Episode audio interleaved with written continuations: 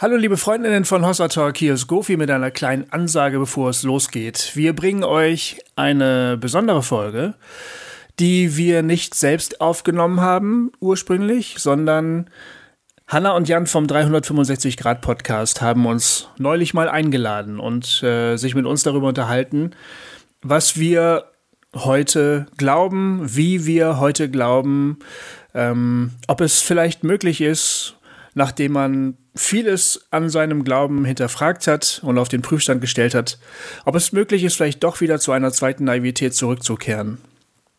Das wollten sie von uns wissen und wir haben Rede und Antwort gestanden und wir fanden das Gespräch so schön, dass wir gedacht haben, das passt eigentlich auch ganz gut zu Hossa Talk und deshalb bringen wir das hier für euch nochmal zum Anhören. Also wenn ihr ähm, die zwei anderen Stimmen hört, das sind Hanna und Jan vom 365 Grad Podcast. Das sind ganz liebe Freunde von uns und äh, ja, wir haben uns gefreut, dass sie sich mit uns unterhalten wollten.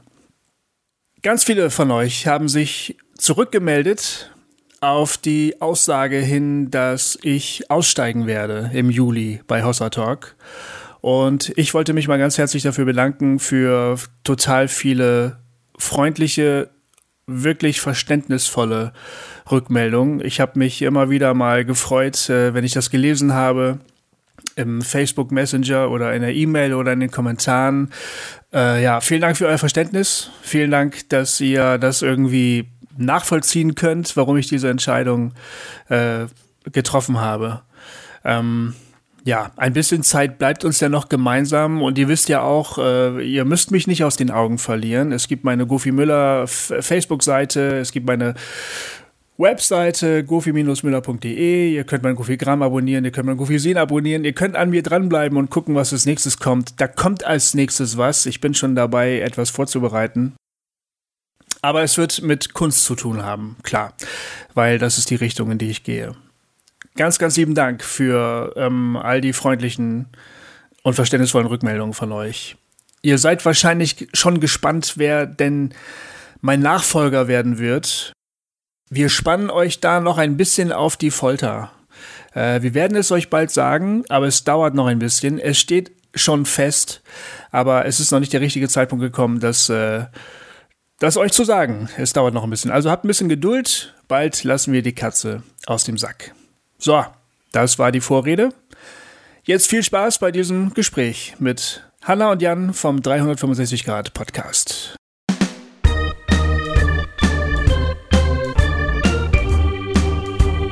Hossa Talk! Jay und Goofy erklären die Welt. Herzlich willkommen zu einer neuen Folge von 365 Grad. Wir drehen uns wieder um uns selbst und hoffentlich vielleicht ein kleines Stückchen weiter. Wir werden es sehen. Und wir drehen uns wieder mal nicht alleine, sondern wir haben Besuch und zwar von Jay und Gofi von Hossa Talk. Hallöchen. Schön, dass ihr da seid. Danke. Hallöchen, Popöchen.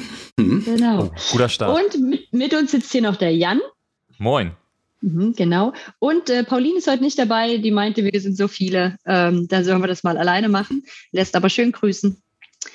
Ja, ich finde es total schön, euch da zu haben, weil ähm, ihr auch irgendwie, wir hatten Kontakt mit euch, als der Podcast angefangen hat. Ich finde, es ist so, so ein bisschen so eine Runde gerade. Ähm, mhm. Weiß nicht, ob ihr euch erinnern könnt, aber wir haben Natürlich. gesprochen, da war die erste Folge, glaube ich, noch nicht raus, aber schon fast im Kasten. Mm, und da haben wir uns getroffen und geredet und hatten schon mal gesagt, Mensch, wäre doch super cool, wenn wir mal was zusammen machen. Und jetzt ist es zustande gekommen. Ähm, und das auch wieder zum Thema, so wie schon beim letzten Mal mit Priska, die Frage, wie sieht denn Glaube heute aus oder wie sieht Rekonstruktion aus, ähm, wo wir ja sehr, sehr viel bisher immer schon darüber gesprochen haben, wie sich Glaube dekonstruiert. Ähm, und da seid ihr zwei uns eingefallen als die Person, die sich damit ja schon unglaublich lang und auch im öffentlichen Raum damit auseinandersetzen und das auch ähm, sozusagen für viele hörbar und sichtbar machen. Ähm, und gleichzeitig habe ich jetzt auch beim Podcast hören gedacht, ähm, dass ihr so vielen Leuten die Fragen stellt, aber mhm. dass ja euch gar nicht so oft die Fragen gestellt werden danach. Ähm, mhm. Und dann fand ich das irgendwie jetzt nochmal schöner, äh, euch heute hier zu haben und die Fragen stellen zu können. Genau. Ich finde das auch ganz schön, wenn das mal andersrum ist. Ja, ne? ja. Und die erste Bitte wäre eigentlich, dass ihr euch beide mal ein bisschen vorstellt. Also wir haben gerade, genau, ihr könnt ja noch mal kurz auch was zu Hossa Talk sagen und dann aber gerne auch euch, zu euch selber, ähm, dass man, dass die Hörer und Hörerinnen, die euch vielleicht nicht regelmäßig hören, auch eine Idee haben, wer sitzt denn hier gerade bei uns? Was ist so ein bisschen euer Hintergrund? Möchtest du mal anfangen, Jay? Ich, ich fange ich fang eigentlich immer an. Ich dachte jetzt, der Goofy könnte mal anfangen. Ja, dann. dann. Ja, gut, dann fange ich halt an. Aber du ja. sagst was zu Hossa Talk, würde ich sagen. Von mir aus. Okay. Ich bin Gofi. Ich bin ein Künstler aus Marburg an der Lahn. Das ist eine kleine Stadt in Hessen. Man kennt sie vielleicht. Ähm, ich lebe hier äh, am Waldrand mit meiner Familie und ähm, mache verschiedene Arten in meiner künstlerischen Arbeit. Ich schreibe Geschichten, ähm, manchmal male ich, manchmal mache ich Fotografie, manchmal mache ich Musik. Ich bin in verschiedenen Disziplinen sozusagen unterwegs. Ähm, ich podcaste auch sehr viel. Äh, dazu gehört Hossa Talk schon seit 2014, was der Jay gleich noch ein bisschen genauer ausführen wird. Und wir haben auch noch einen weiteren Podcast, der sich mit Kunst beschäftigt, der heißt Cobains Erben. Und ähm, um diese beiden Podcasts herum entstehen dann auch Projekte und so, die, die uns beschäftigen, die mich beschäftigen. Und damit verbringe ich meine Zeit. Ich bin geboren worden im Jahr 1970 und ähm, schaue dem äh, Jahr zu Jahr im Spiegel mit zunehmendem Erstaunen zu, wie ich mich verändere.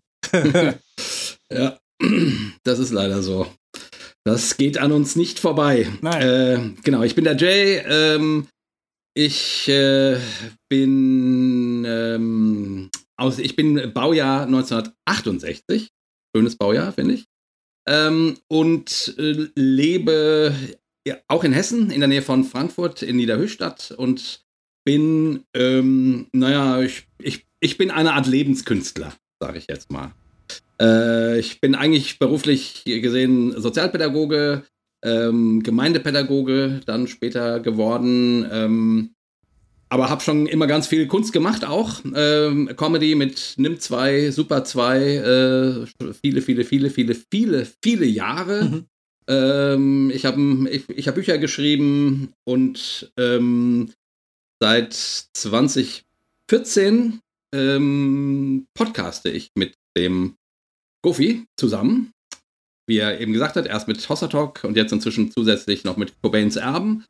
Und ähm, ja, ich lebe hier auch mit meiner Familie. Meine große Tochter ist gerade diese, gerade letzten Herbst äh, nach Göttingen gezogen, um dort zu studieren.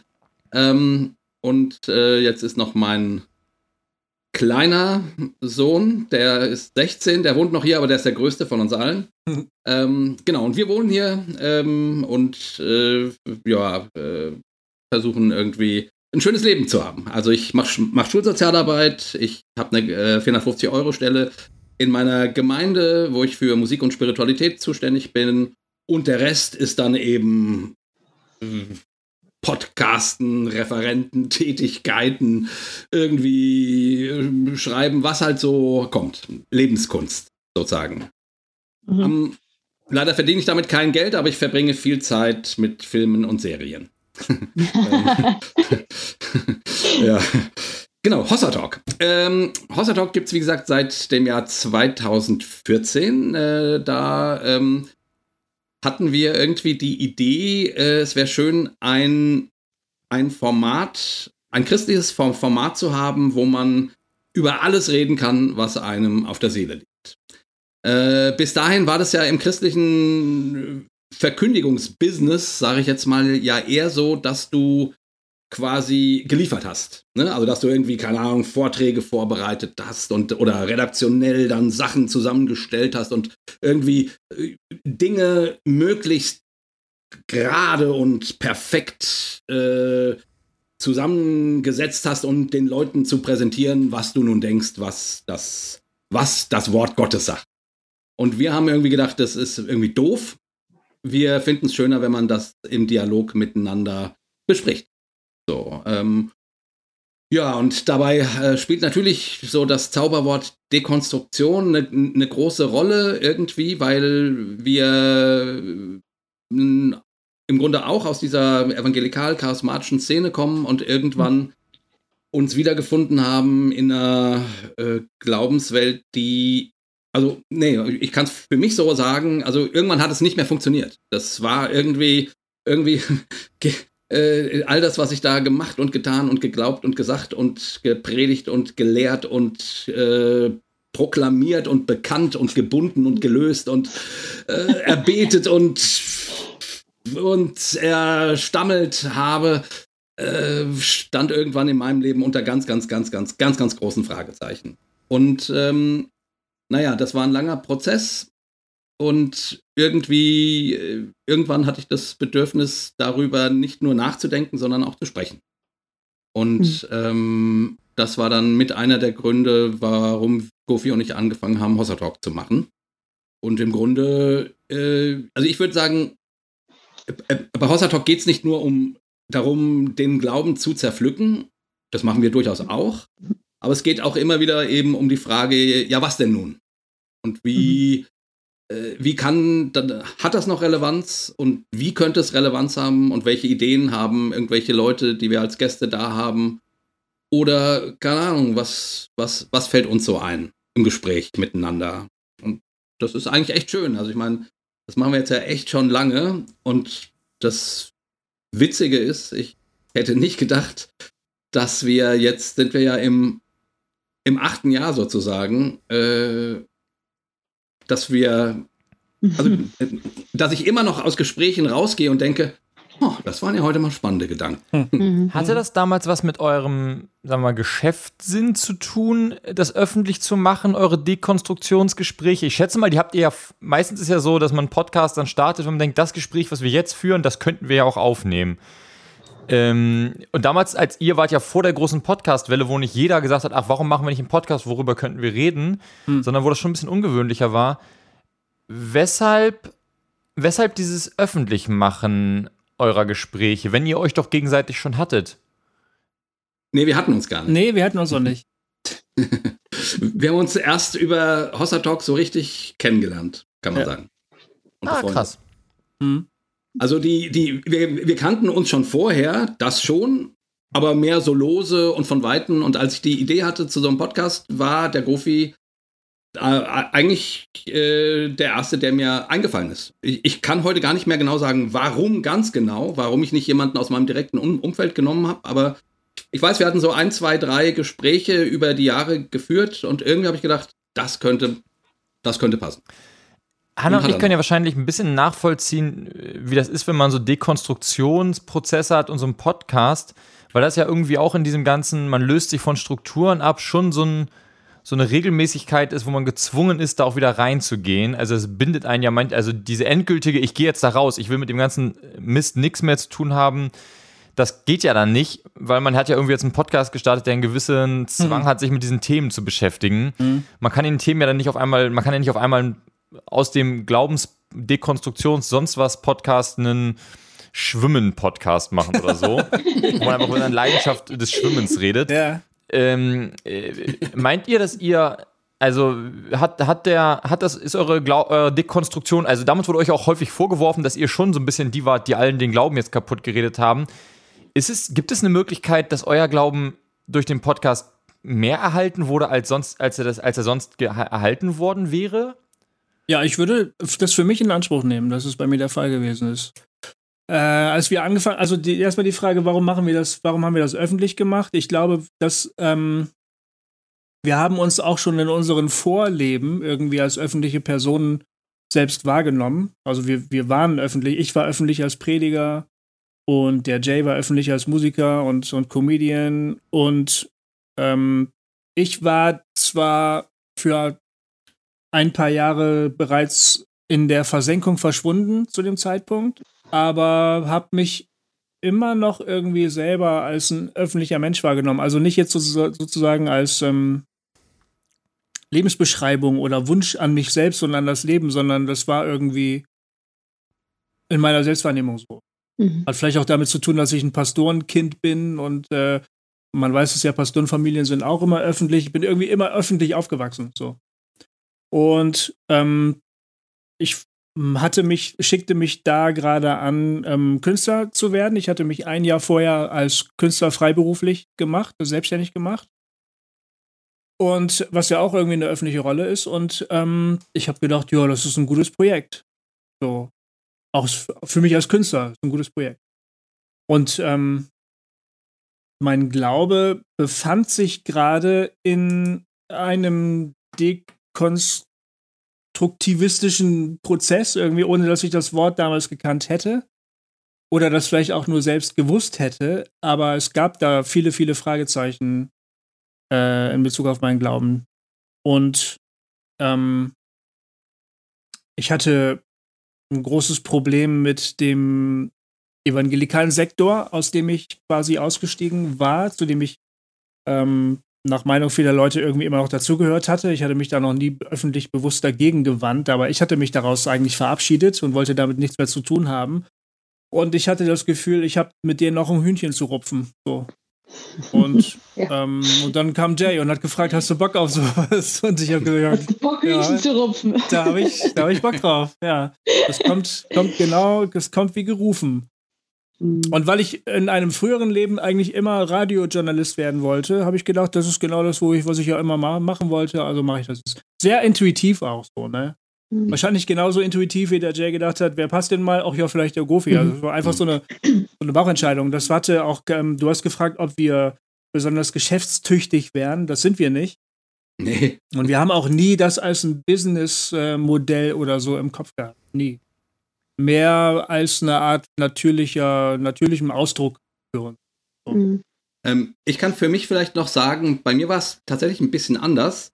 Äh, ich hatte ja meine, meine große Glaubenskriege, Krise, äh, Kriege, ja, stimmt auch irgendwie, aber meine große Glaubenskrise Ende der 90er bis, äh, also so 98, 99 bis, ich würde mal sagen, 20 2011, 2012 so. Also es war eine ziemlich lange, äh, immer hoch und runter gehende äh, Zeit, wo ich eben, äh, wo viel das, was wir machen, das, was man heute Dekonstruktion nennt, passiert ist. Ich kannte das Wort damals auch noch nicht.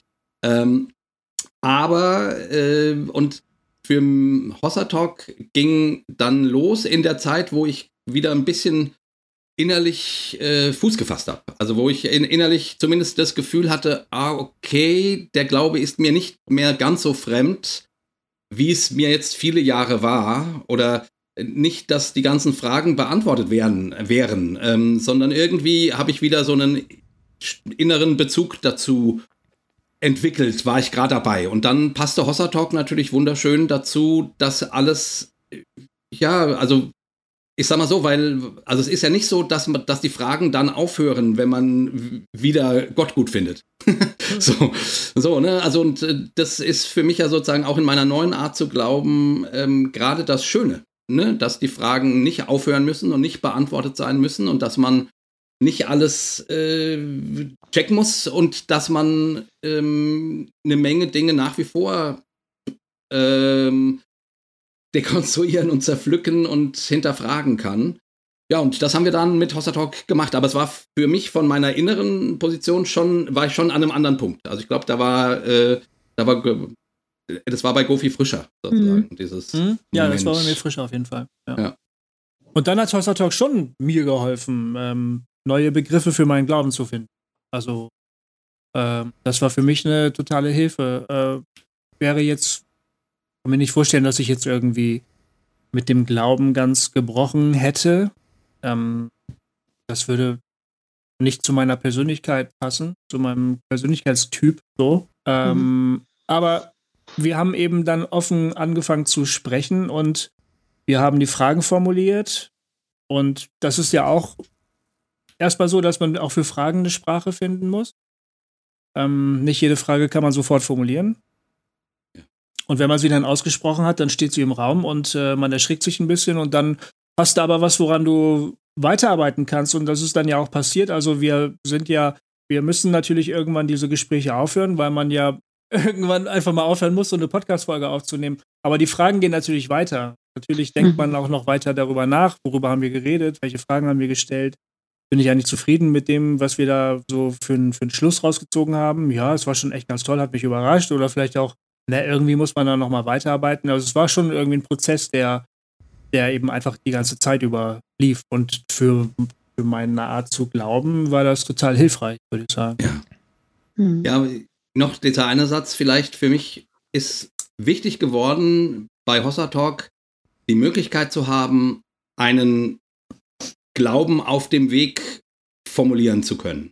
Und zwar mhm. wirklich auf dem Weg eben. Mhm. Äh, von Folge zu Folge und dabei sozusagen das, was man ja immer sagt, Christen sind Menschen des Weges. Mhm. Einfach mal praktisch zu machen. Ja, mhm. was heißt das denn? Wenn du unterwegs bist, dann weißt du noch nicht genau, wo du ankommst und wo du hingehst und äh, vielleicht erinnerst du dich nicht mehr genau, wo du angefangen hast. Also so, ne, du, du bist eben unterwegs. Mhm. Und, ähm, und irgendwie war das auch so ein bisschen so, wir haben irgendwann gesagt, das ist wie eine, äh, das ist wie Aktionskunst. Ja. Was wir da machen. Ja, so. ja war schon so, ja. ja. Das, das sehe ich total so. Ja. Ich habe schon ganz viele Fragen im Kopf, aber ähm, ich gucke mal hm. kurz zu Jan. Ich würde trotzdem unsere Startfrage noch stellen, oder Jan? Ja, mach mal, mach mal. Ja, und zwar haben wir ja eigentlich, wenn wir Leute einladen, immer die erste Frage, woran hast du in deinem Glauben gezweifelt? Wir haben die aber umgebaut, seit wir jetzt halt uns mit Leuten unterhalten wollen, wie sieht denn ihr Glaube heute an, aus? Und die Frage lautet eigentlich jetzt, woran zweifelst du nicht? Aha. Oh, äh, an fast, äh, an fast nichts zweifle ich nicht. Aber hättest du ein Beispiel, wo du sagst, genau. so, also wirklich auch so mit Ist-Stand heute, wo du sagst, so daran zweifle ich nicht? Also ich zweifle nicht daran, dass es die Welt gibt. Mhm. Im Großen und Ganzen. Ich glaube, dass wir existent sind. Ja, und das war's schon. Danke. Gofi?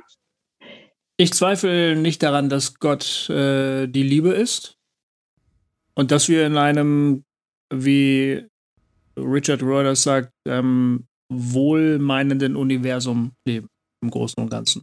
Mhm. Auch wenn vieles auf das Gegenteil hinzuweisen scheint. Mhm. Danke. Spannend. Könnte ich jetzt noch gleich weiterdenken. Wohlmeinendes, ja. wohlmeinendes Universum. Ich sehe schon, ich muss mal wieder neue Bücher lesen von Benevolent. Da bin ich noch nicht drüber, da bin ich noch gar nicht drüber gestolpert. Ja.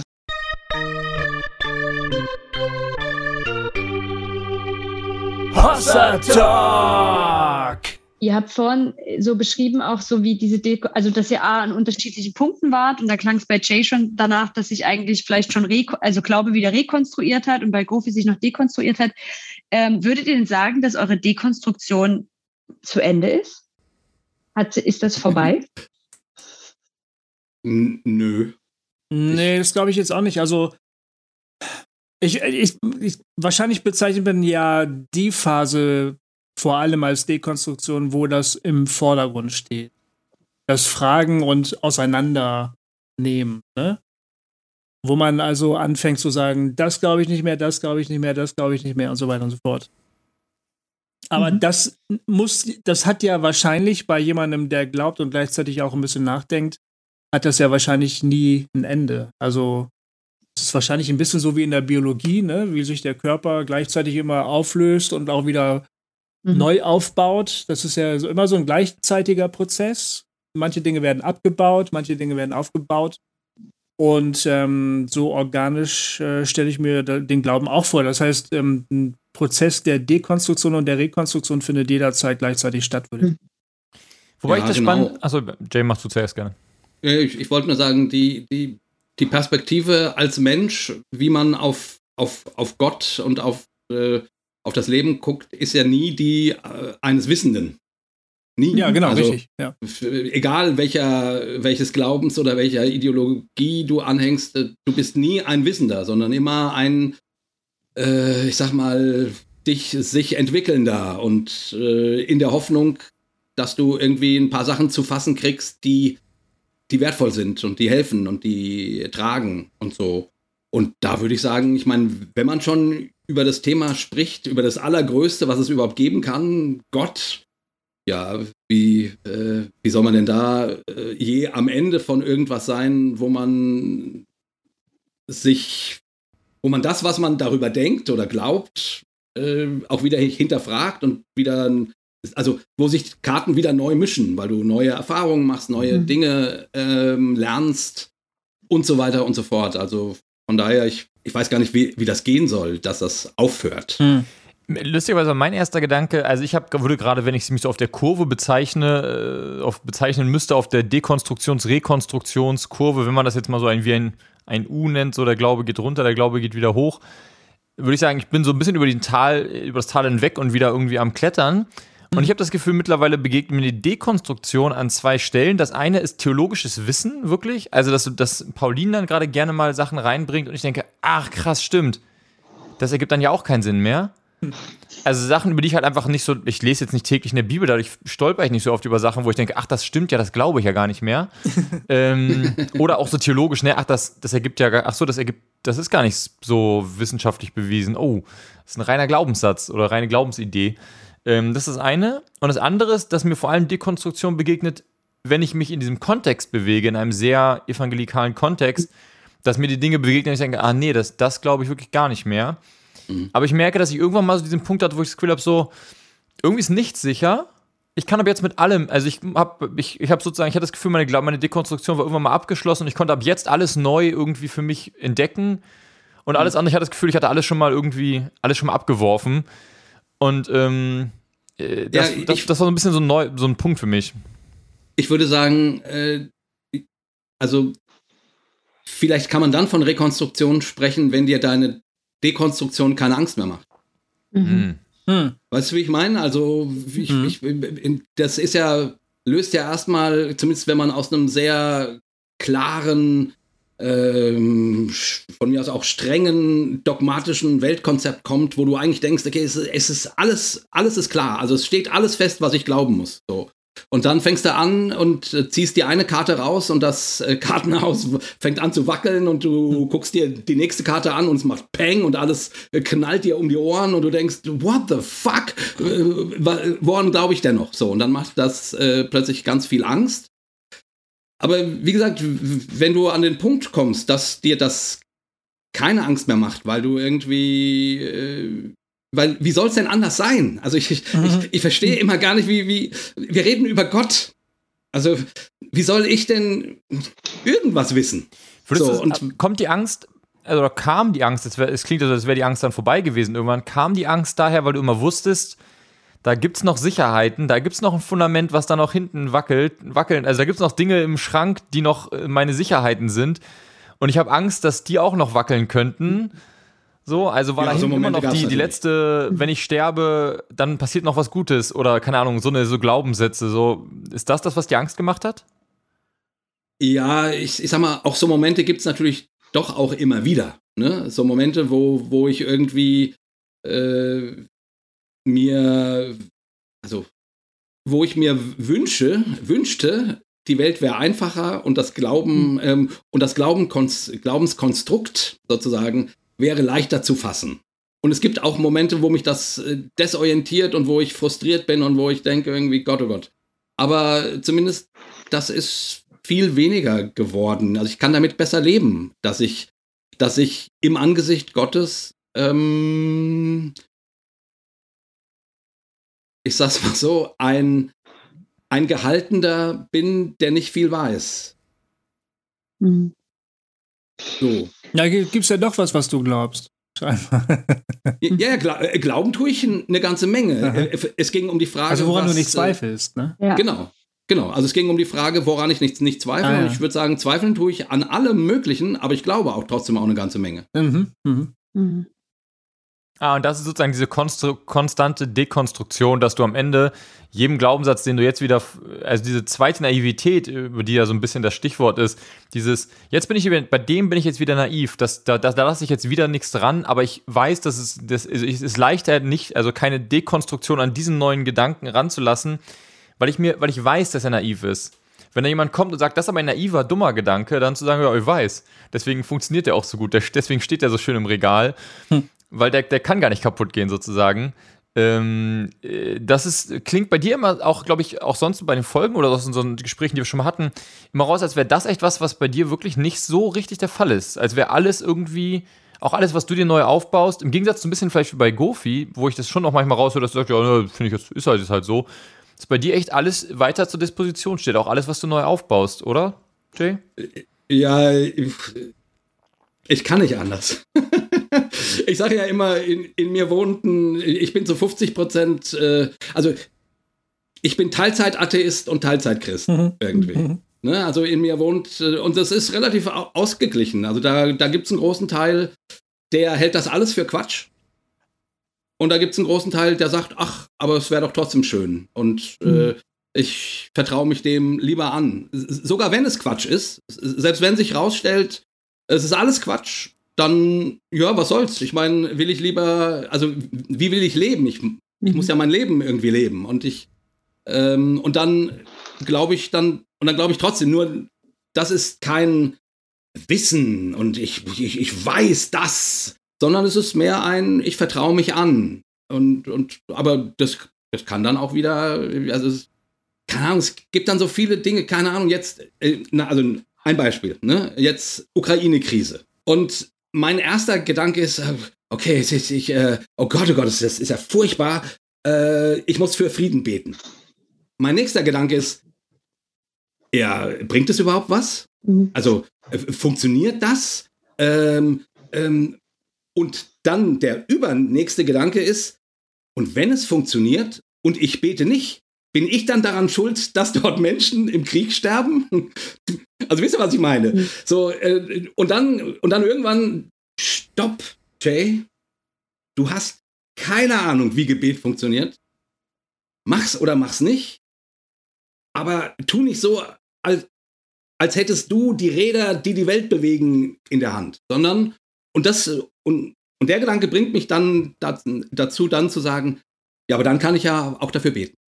Hm. hm. Ich glaube, dass Dekonstruktion echt ein Verabschieden ist von einem richtig und falsch und wir durch dieses genau. Evangelikale aus einem unglaublich krassen richtig und falsch kommen. Und, ähm, und es kann nur die Entscheidung geben, dabei zu bleiben, dass ich das nicht wieder festschreibe. Also, dass ich mich dagegen verwehre, etwas wieder ganz festzuschreiben, weil dann bin ich einfach wieder da, wo ich hergekommen bin. Mhm. Und es ist total anstrengend und manchmal gibt es totale Sehnsucht danach, eben doch wieder was festzuschreiben und dann machen wir das vielleicht auch mal eine kurze Zeit lang. Aber ich glaube, man kann da nie wieder ganz zurück. Mhm. Also was als ganz fest und ganz gegeben anzusehen.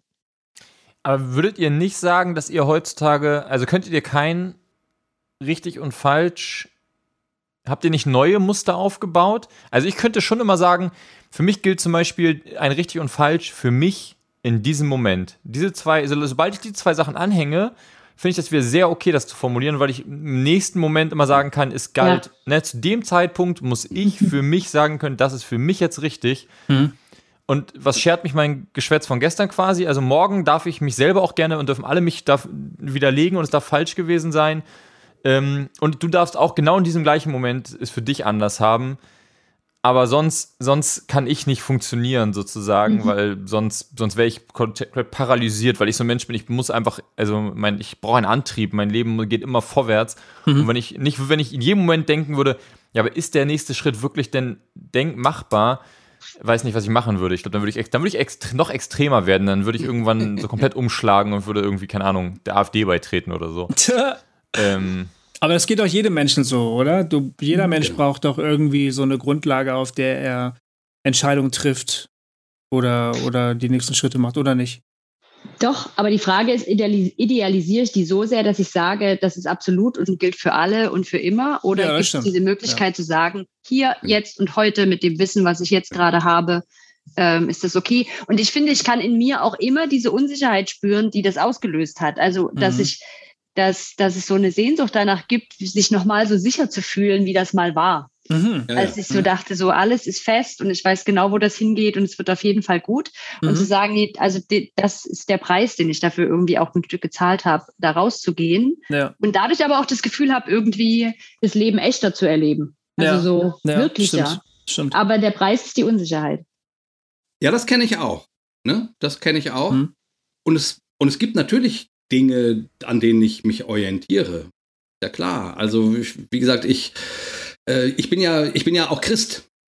Ich bin ja nicht einfach nur religiös oder spirituell, sondern ich, äh, ich habe mich entschieden, mhm. diesem Glauben mich anzuvertrauen. Und natürlich glaube ich dann da Dinge, von denen ich nicht weiß, ob die stimmen oder ob die existent sind. Aber ich denke mir, also ich, ich will dann äh, hier mit den 2000 Jahren äh, Menschen, die auf diesem Weg gegangen sind, zusammen darauf hoffen, dass es dort Schätze zu bergen gibt. So, ne? Und dann, und natürlich gibt es da Glaubenssätze, an, an die ich glaube. Ich, ich orientiere mich zum Beispiel äh, immer wieder an, an dem gekreuzigten Gott. Das ist für mich sozusagen mhm. einer meiner Leitsterne, worum es im Leben geht. Daran orientiere ich mich. Noch, noch mehr als an irgendwelchen Sätzen von Jesus oder so. Sondern wirklich die, die, äh, ein Gott, der sich kreuzigen lässt, ist eine andere Art von Gott als ein Gott, der sich feiern lässt. Mhm. So, ne? ähm, ähm, also natürlich gibt es das, aber, aber wie, wie Jan auch sagte, ja, ja, die, das kann dann auch morgen, kann ich schon wieder sagen, ja, nee, so. Also ich würde es auch sagen, es, es hilft, das nicht äh, bis ans Ende aller Tage festschreiben zu müssen. Mhm. Hattest du mal so ein, also hast du deine Rekonstruktion irgendwie mal so rituell festgehalten? Hast du so eine zweite Taufe oder sowas? Also ich habe gerade überlegt, ob, wenn man, ob, ob das voll so eine Idee wäre, so mhm. sozusagen sagen, ich habe jetzt, ne, ich habe einmal sozusagen den Glauben, ich bin ja wieder, weil du bewusst gesagt hast, ich bin Christ. Und das ja. ja auch wirklich so eine Formulierung bei dir ist. Wir haben ja mal, auch Hannah und ich haben ja mal eine Folge gehabt, wo wir darüber gestritten haben, ob sie eigentlich noch Christin ist, ob ich das noch, ob ich das noch okay finde, dass sie sich so nennt. Aus Jans Sicht nicht. Durch. Und ich mich gefragt habe, wie wichtig ist das, also wie wichtig ist mir das eigentlich? Und ich dachte so, ich, ich habe mal irgendwann mich ja taufen lassen und ich, ich weiß nicht, ob ich da mit diesem so von wegen, es ist ganz schlimm, wenn man einmal ganz raus war, sozusagen. Keine Ahnung, ob ich, keine Ahnung, ob Gott findet, dass ich mal ganz raus war, so, weiß ich nicht. Ist, ich, ich vertraue darauf, dass das jetzt nicht mich jetzt irgendwie ganz schlimm, dass er mich ganz schlimm findet oder so.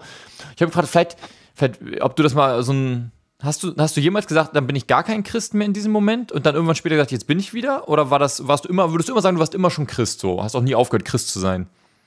Ähm, ich gehe die Frage jetzt an, an dich, an Jay. An dich, Jay, ja.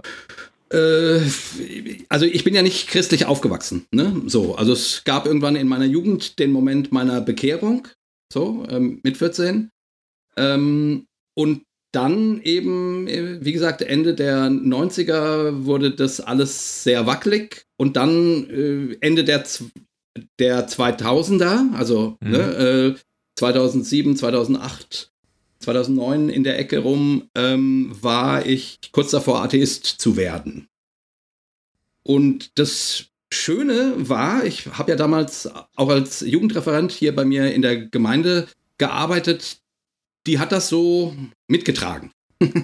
also, das war nicht so schlimm. Also ich, äh, das, ich, ich, ich habe wirklich ein ganz, ganz großes Glück gehabt, dass ich nach diesem Gemeindecrash und nach dieser äh, riesen Glaubenskrise und Glaubensscheiße, die ich da irgendwie erlebt habe, tatsächlich eine Gemeinde gefunden habe, wo, wo die eine, die eine Art von Spiritualität und Theologie lebt, die sehr frei und sehr offen für alles Mögliche ist und trotzdem eine, eine große, also, oder was heißt, äh, trotzdem die Möglichkeit einer, einer ähm, sich zu bergen, also nicht nur so ein reines Kopfding mhm. machen zu müssen, bietet. Ähm, und die, und die haben das immer, die, da, da, wurde mir nie das Messer auf die Brust gesetzt, ja, wie ist es denn jetzt, glaubst du denn jetzt noch oder glaubst du nicht? Jetzt entscheide ich mal.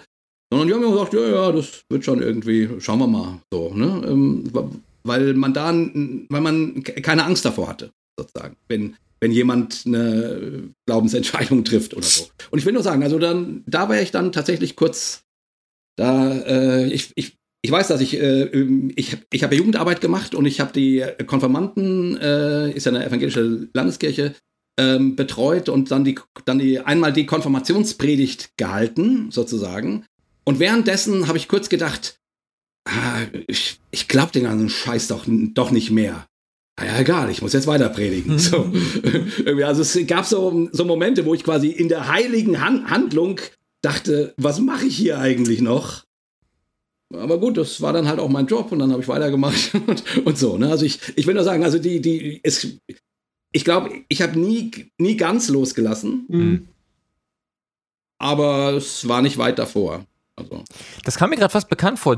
Gofi, du hast so eine ganz ähnliche Geschichte, glaube ich, mit diesem, ich, mit diesem, ich predige da vorne und denke, was mache ich hier eigentlich, oder? Ähm, ich denke gerade drüber nach. Ich habe mal irgendwann. Ich glaube, du hast mal diese Geschichte erzählt mit diesem, Pre dass du in einem Jugendkeller warst, irgendwo, oder irgendwo bei einer Jugendamt, da irgendwie damals noch als Prediger quasi und auch so ungefähr gedacht hast, so, ich habe ich hab das Gefühl, als hättest du das mal erzählt. Vielleicht irre ich, ich habe hab mir erzählt, glaube ich, dass ich, äh, dass ich äh, Jugendliche zum Glauben aufgerufen habe und die Kamera alle nach vorne und währenddessen habe ich gedacht, wann ist das hier vorbei? Ich will endlich mal ein Bier trinken. Ah ja, das war die Geschichte, ja. Genau, das, ähm, ehrlich gesagt, ich finde das, ähm, ähm, hm. ich, das finde ich auch eigentlich ganz normal und ich finde auch das, was du gerade gesagt hast, Jay, ganz normal, dass man halt mitten in der heiligen Handlung irgendwie auch denkt, ich weiß gar nicht genau, ob ich das glaube oder nicht. Mhm. Ähm, ich glaube, wenn ich euch so zuhöre, stelle ich fest, dass mir die Frage gar nicht so wichtig ist, ob ich das jetzt wirklich glaube oder ob ich das nur teils glaube. Ähm, und eigentlich auch nicht unbedingt die Frage, stimmt das jetzt wirklich oder stimmt das vielleicht nicht wirklich? Ich empfinde das ähm, alles als nicht so besonders relevant, wenn ich ehrlich bin. Ich äh, kann das sowieso nicht beurteilen. Ähm, deshalb glaube ich, ich konzentriere mich oft stärker auf den, den Lebensvollzug. Also wie, wie sieht das dann on the ground aus, konkret, ne? Das interessiert mich dann viel mehr. Und warum ich dann so handle oder warum irgendeine andere Person so und so handelt, finde ich interessant. Da kann man dann drüber vielleicht ganz viel diskutieren und nachdenken, philosophieren, theologisieren. Aber am Ende ist, finde ich, halt einfach wichtig, was, was getan wird. Mhm. Und das, ähm, das, das stellt dann den Jay immer nicht so richtig zufrieden, wenn ich das sage. Und keine Ahnung, aber ich finde, dass äh, das ähm, das, das, das äh, kommt da, das folgt daraus logisch, weil wir ja vorher gerade festgestellt haben, dass wir es nicht wissen können. Und dann muss man da vielleicht auch nicht so ein Bohai drum machen, was man alles weiß mhm. oder was man alles nicht weiß, ne? Mhm. Also so geht mir das, ich empfinde das auch noch so ein bisschen als so ein evangelikales Erbe. Also, dass man sich dann immer noch weiter dreht, so, ja, was ist denn jetzt aber wirklich richtig? Und kann ich das noch wirklich glauben? Nein, das glaube ich nicht mehr wirklich. Aber was glaubst du denn dann? Und so irgendwie dieses ganze Gewissheit-Theater, ist doch letztlich irgendwie auch wurscht, denke ich mir dann so. Ne? Vor allen Dingen diese ganzen komischen systematisch-theologischen Fragen, diese ganzen dogmatischen Fragen, die in, wenn man ganz ehrlich ist, überhaupt keine praktische Relevanz haben. Mhm. Ist Gott drei mhm. oder ist er einer? Ich habe doch keine Ahnung. Ja, aber er ist doch bei. Also, nein, der ist sowohl als auch. Aha. Und wie stelle ich mir das vor? Das kann ich jetzt nicht so sagen, aber wichtig ist, dass du es glaubst. Ne? What the fuck, ey? Ja, also scheint mir ja, ein gutes Modell zu sein, um sich Gott vorzustellen. Aber wenn dann zum Beispiel der, der Rabbi genau. Rothschild irgendwie sich darüber lustig macht, ne? Haben wir neulich mit einem Rabbi aus Berlin, Rabbiner aus, aus Berlin äh, geredet. Wenn er sich darüber lustig macht, muss ich auch lachen, weil ich dann auch denke, das ist wirklich komisch. Was soll das überhaupt? Ach, scheiß doch drauf, ne? Also, ich, aber das, ähm, ja, ich weiß nicht genau, ob das dann irgendwie schlecht ist oder so. Ich empfinde. Nein, nein, nein, nein. Ich, ich finde, ich bin da völlig bei dir, weil, also für mich hat sich die Frage verschoben von, muss man das so glauben oder so, mhm. oder ist das so und so richtig oder so und so richtig, hin zu, was beinhaltet denn welcher Satz? Ja. Also welche, was setzt der frei? Ja. Was, äh, was folgt aus so einem Satz? Ist es hilfreich oder ist es nicht? Wo, worin könnte darin äh, ein Schatz liegen? So, also ich denke schon viel über solche Sachen nach und mich, mich interessiert äh, natürlich schon, ob solche Sätze die Wirklichkeit beschreiben. Das interessiert mich schon. Ne? Und mhm. ob es da etwas über die Wirklichkeit zu entdecken gibt. Und wenn es da was zu entdecken gibt, dann möchte ich das schon auch gerne wissen. Also es ist mir nicht scheißegal. Das möchte ich damit nicht sagen. Ähm, es ist mir nicht scheißegal, ob die Erde eine Scheibe ist oder eine, eine, eine Kugel. So. Mhm. Und wenn man rausfinden kann, dass das wirklich eine Kugel ist, dann hat das ja auch praktische Konsequenzen. Das möchte ich dann schon auch wissen. Und dann würde ich dann auch zu einem Flat Earther sagen, du hast den Arsch offen. Also ganz ehrlich, das mhm. ähm, an und für sich gönne ich dir das, dass du an die Scheibe glaubst, aber es stimmt halt nicht, ne? Und im Glauben gibt es sicher manchmal auch solche Fragen, ähm, wo das dann durchaus auch Konsequenzen hat. Zum Beispiel, sagen wir mal, die Tatsache, dass Gott in allen Menschen wohnt oder sagen wir potenziell wohnt. Man muss, kann sich dann darüber streiten, in welchen er oder sie jetzt konkret wohnt oder auch nicht. Ne? Aber gehen wir mal, bleiben wir mal bei der Frage stehen, dass es die Möglichkeit gibt, dass Gott in Menschen wohnt. Das hat schon gewisse Konsequenzen. Das finde ich nicht unwichtig. Ähm, ja. Zum Beispiel ähm, könnte ich mir dann, äh, könnte ich dann vor der Frage stehen, was traue ich mir zu? Ne? Und ich könnte entweder sagen, ich bin ein Mensch und ich bin das geilste Tier, das auf diesem Planeten lebt. Also werde ich mit jeder Herausforderung fertig. Ich weiß aber, dass es nicht stimmt. Ne? Ich kann in manchen Situationen aber vielleicht auch und darin Trost finden und zu sagen, Gott ist mit mir, er ist, sie ist bei mir, ich bin nicht allein, ich traue mich jetzt. Das hätte dann eine, eine, praktische Konsequenz und die würde mich dann interessieren. Also, mhm. es ist natürlich schon auch irgendwie so eine dogmatische Frage, über die man sich streiten kann. Die interessiert mich dann aber eben schon. Aber es gibt also andere Fragen, da denke ich, das ist jetzt echt irrelevant. Also da können wir drüber reden, das ist bestimmt noch spannend. Aber ich weiß nicht, manchmal lohnt es sich.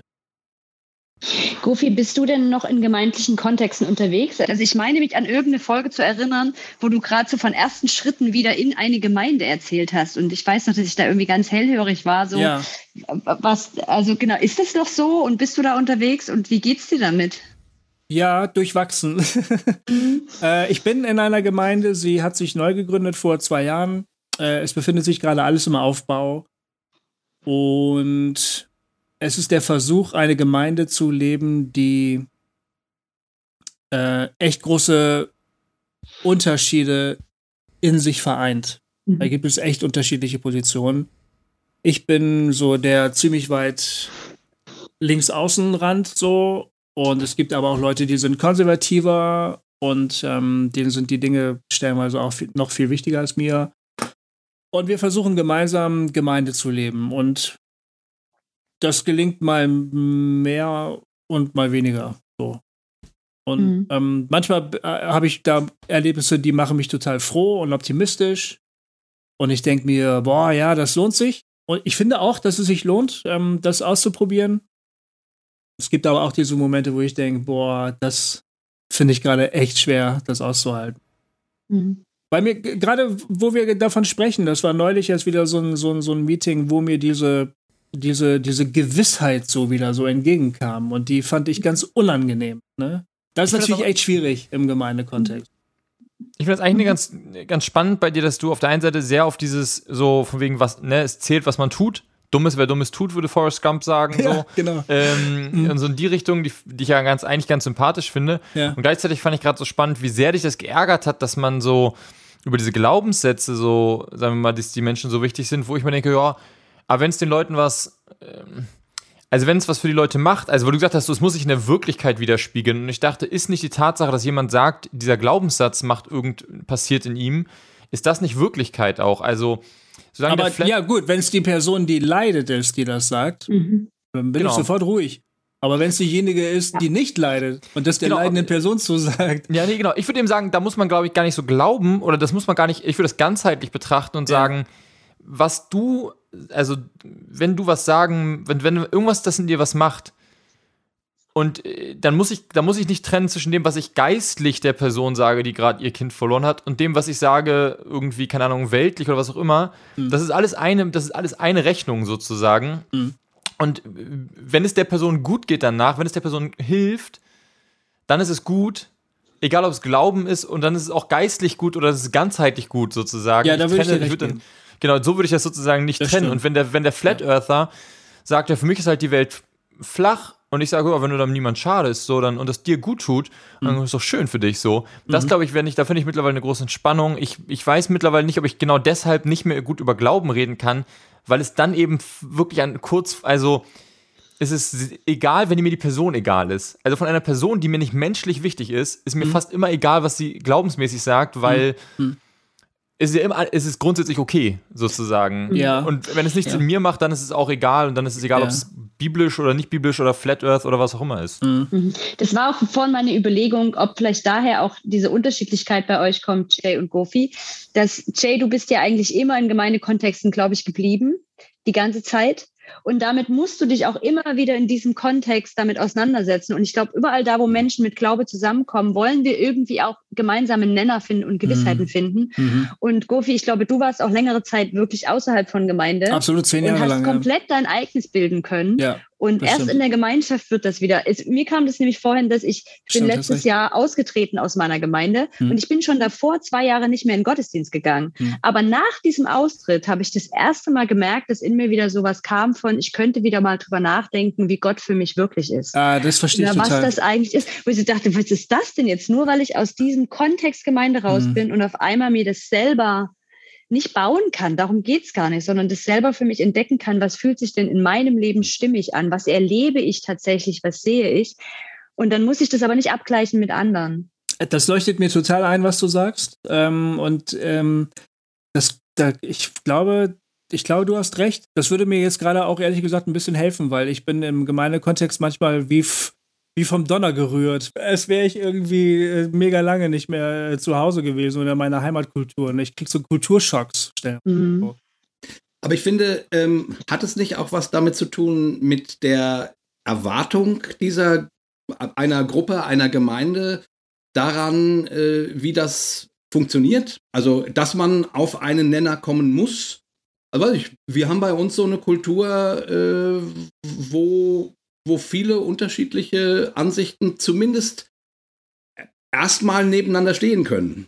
Erstmal. So. Und mhm. nee, nee, ich meine, ähm, also ähm, ja, lass es mich differenzieren. Erstmal, äh, ja, das birgt gleich wieder den Gedanken, ja, und dann irgendwann und bla bla, aber so meine ich es gar nicht, sondern, sondern ich meine wirklich eher äh, im Sinne, ja, man, man bringt das dann zusammen und natürlich streitet man unter Umständen auch. Mhm. Aber ich finde es auch, auch richtig, weil, weil man muss sich ja irgendwie auch reiben und bestimmte Glaubensgedanken oder Weltvorstellungen haben, ziehen ja auch äh, mhm. Handlungen oder, äh, oder Dinge nach sich. Sozusagen. Es ist ja nicht einfach nur, mhm.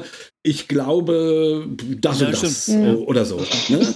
Und, und dann finde ich sozusagen, aber, aber wenn der Raum und der Platz da ist, dass in einem großen Wohlwollen miteinander mh, auszuhalten, Unterschiedlichkeit. Also so habe ich das halt jetzt mhm. Äh, lange erlebt. Also ich bin seit 20 Jahren jetzt in meiner Gemeinde äh, und das ist da so. Das mhm. ist tatsächlich so.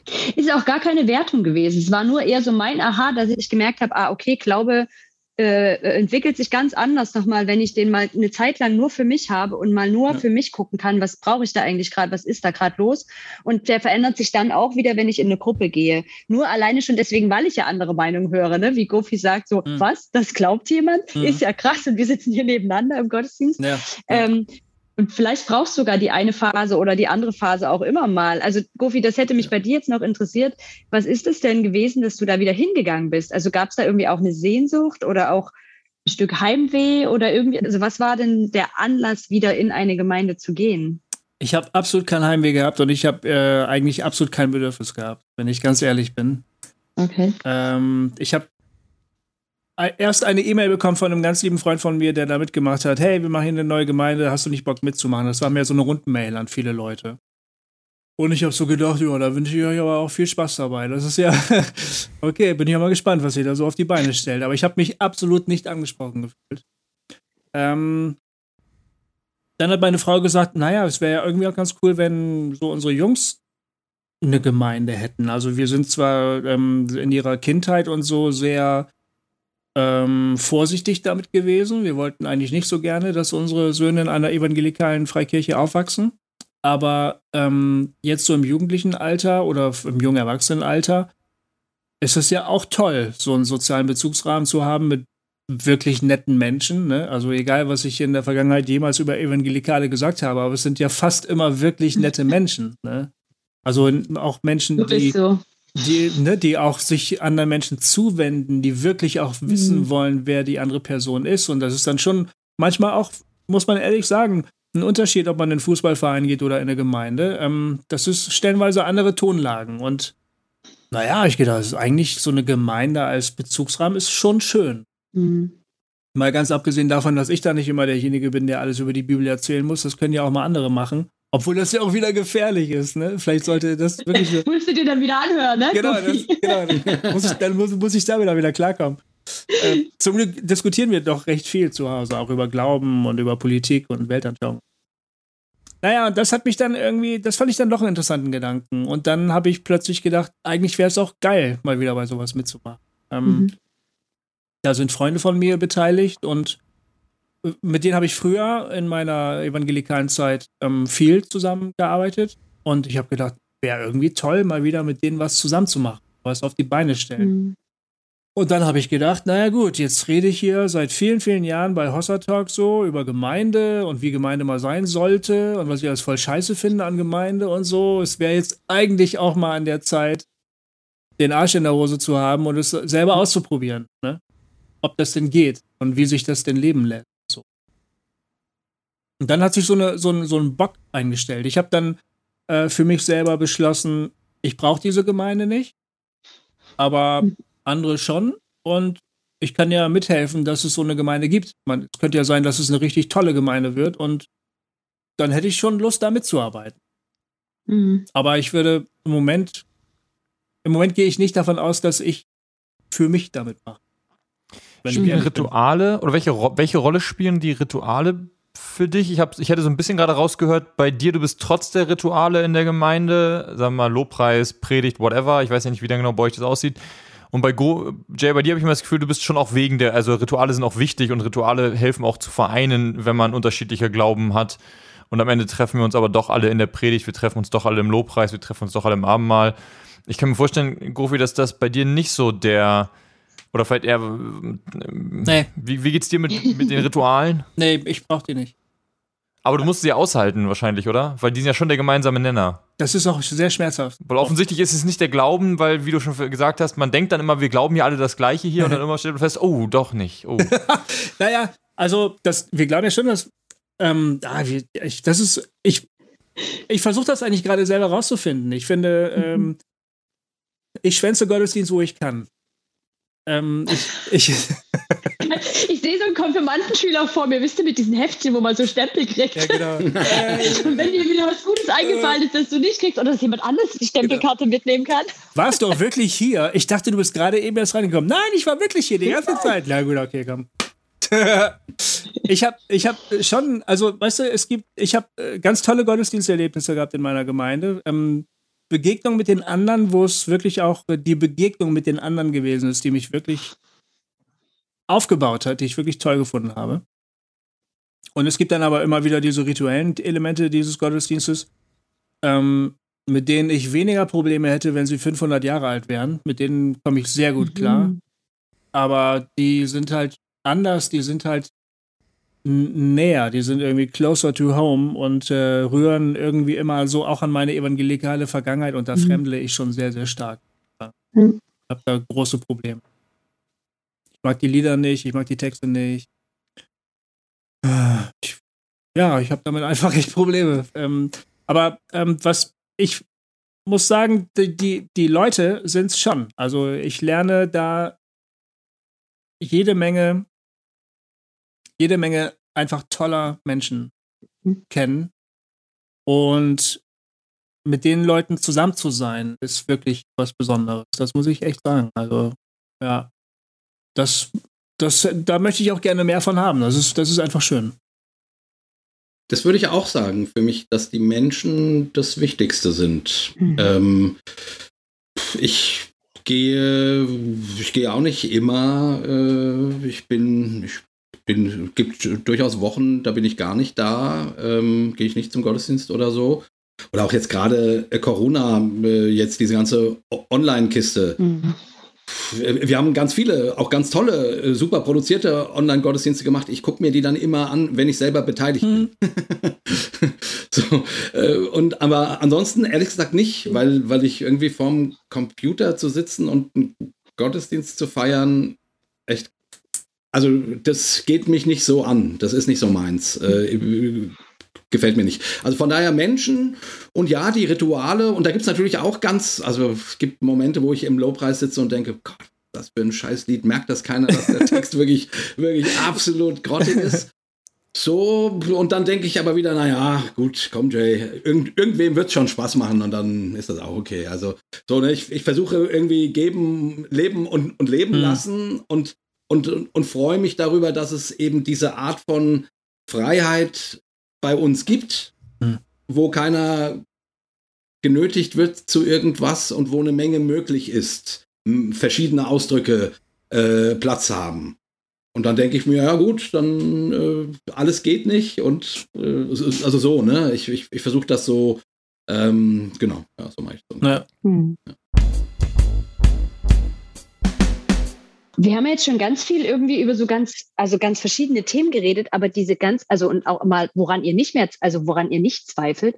Aber die ganz konkrete Frage, was glaubt ihr denn? Habt ihr da eine Antwort drauf? Was glaubst du heute? Was ist euch wichtig im Glauben? Vielleicht auch so, was hat man, ich finde in der Dekonstruktion, da lässt man ja so viele Dinge fallen, also hm. schiebt hm. erstmal weit von sich und bricht damit und so. Hm. Und dann gibt es ja vielleicht so Dinge, die kloppen dann irgendwann wieder hoch, wo man merkt, so, nee, das ist mir wertvoll oder das ist mir wichtig oder das ist mein, da glaube ich dran.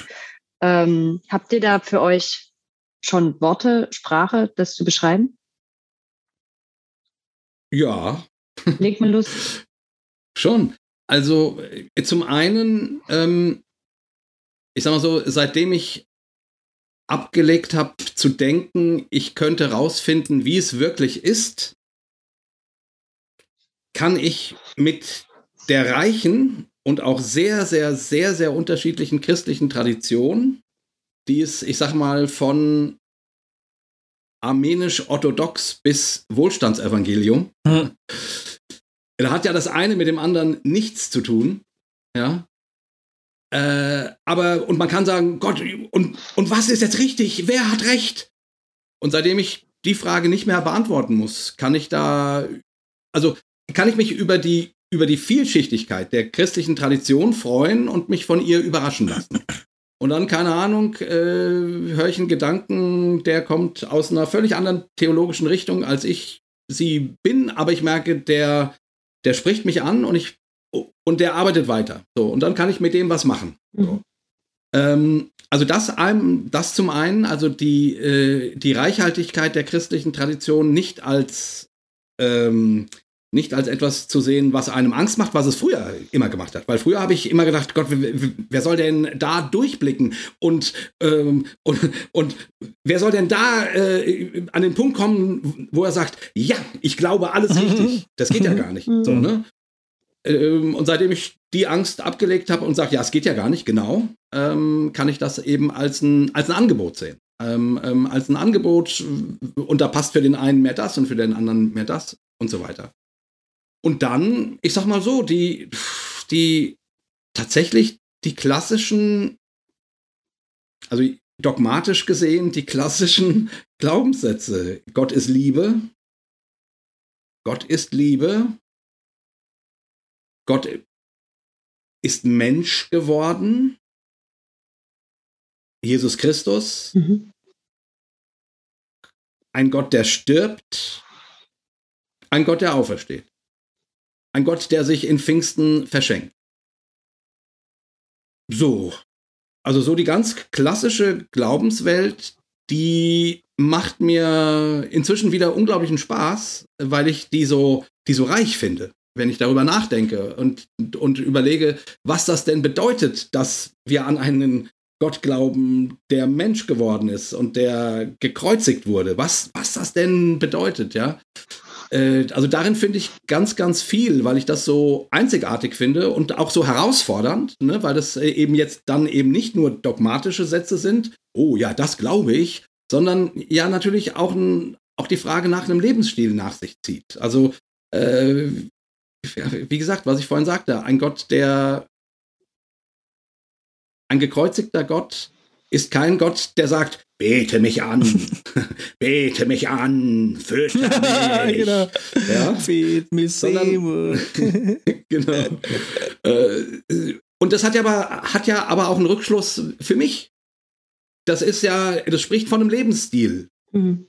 Von von Dingen, die diesem Gott wert und wichtig sind, an denen ich mich orientieren möchte, die mich, also die, also ne, so ein Satz wie Gottes Name ist nicht Erfolg. Ist für mich ein super wichtiger Satz, weil, weil ein Gott, der gekreuzigt wurde, dessen Name kann nicht Erfolg sein. Mhm. Also sprich, sprich, es geht nicht um Erfolg im, im Leben, als Beispiel, ne, mhm. als ganz praktisches Be Beispiel, sondern es geht um andere Dinge. Spannender Satz. Ja. Mhm. Also von daher, es gibt da, ich, ich, wie, wie gesagt, ich habe so lange mit dem christlichen Glauben gefremdelt und mit der Frage, was davon glaubbar ist und was nicht glaubbar ist. Das interessiert mich alles gar nicht mehr. Ich finde die Gedanken so spannend. Mhm. Ob Jesus wirklich äh, der inkarnierte Gott ist, keine Ahnung, weiß ich nicht. Aber wenn er es wäre, das wäre schon toll. Mhm. Ist das so ein als, ah, das ist ja, ich hatte das irgendwo gelesen oder gehört, diese zweite Naivität auch als ein als Obglaube. Also, hm. ähm, und ähm, ich finde es immer so interessant, weil das in der systemischen Beratung ist das tatsächlich eine Methode zu sagen, so, ähm, tu doch so, als ob.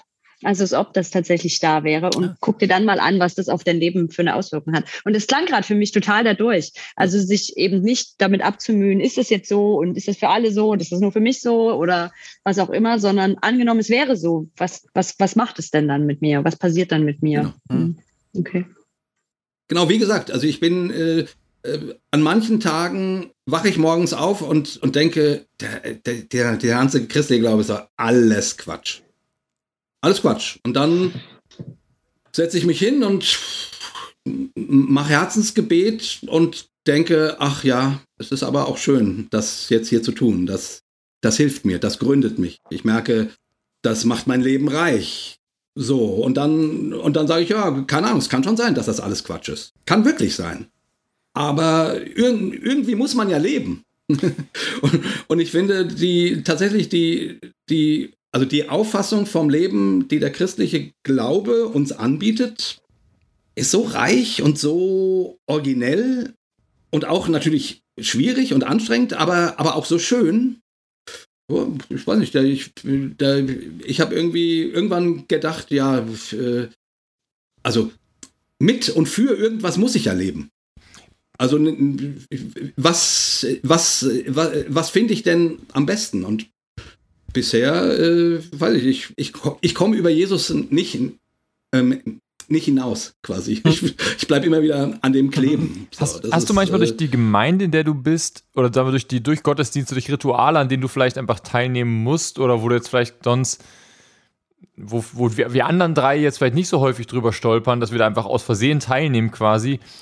Hast du da manchmal so Momente, wo du denkst, so für dich, sagen wir mal so ganz intim für dich, Ach, ist doch jetzt auch nicht so wichtig, ob das Quatsch ist, was die alle machen, aber es fühlt sich sehr gut an.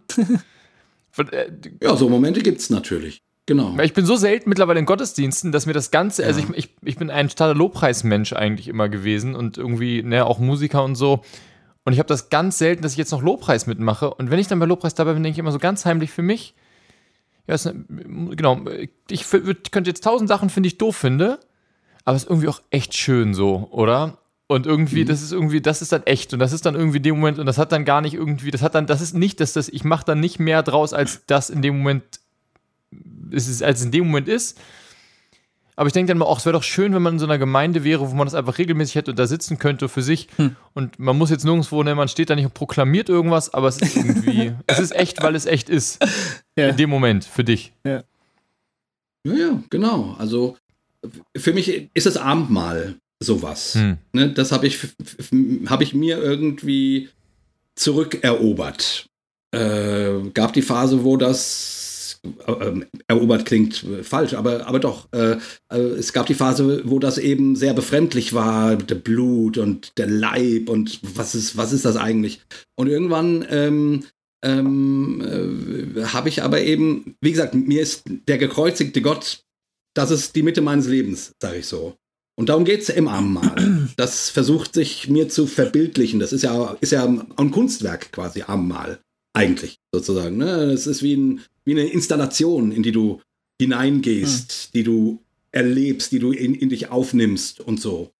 Und das ist dann so ein Moment, äh, ich freue mich immer. Also wir hatten jetzt in, ähm, keine Ahnung, äh, Corona-Zeit natürlich ganz lange kein Abendmahl und so. Und dann ist man mal wieder irgendwo, wo Abendmahl gefeiert wird. Und das ist dann so ein Augenblick, wo ich denke, ach, jetzt mal wieder Abendmahl. Und das ist dann, und natürlich ist der Gedanke, du, das kann sein, dass das nur ein Theaterstück ist.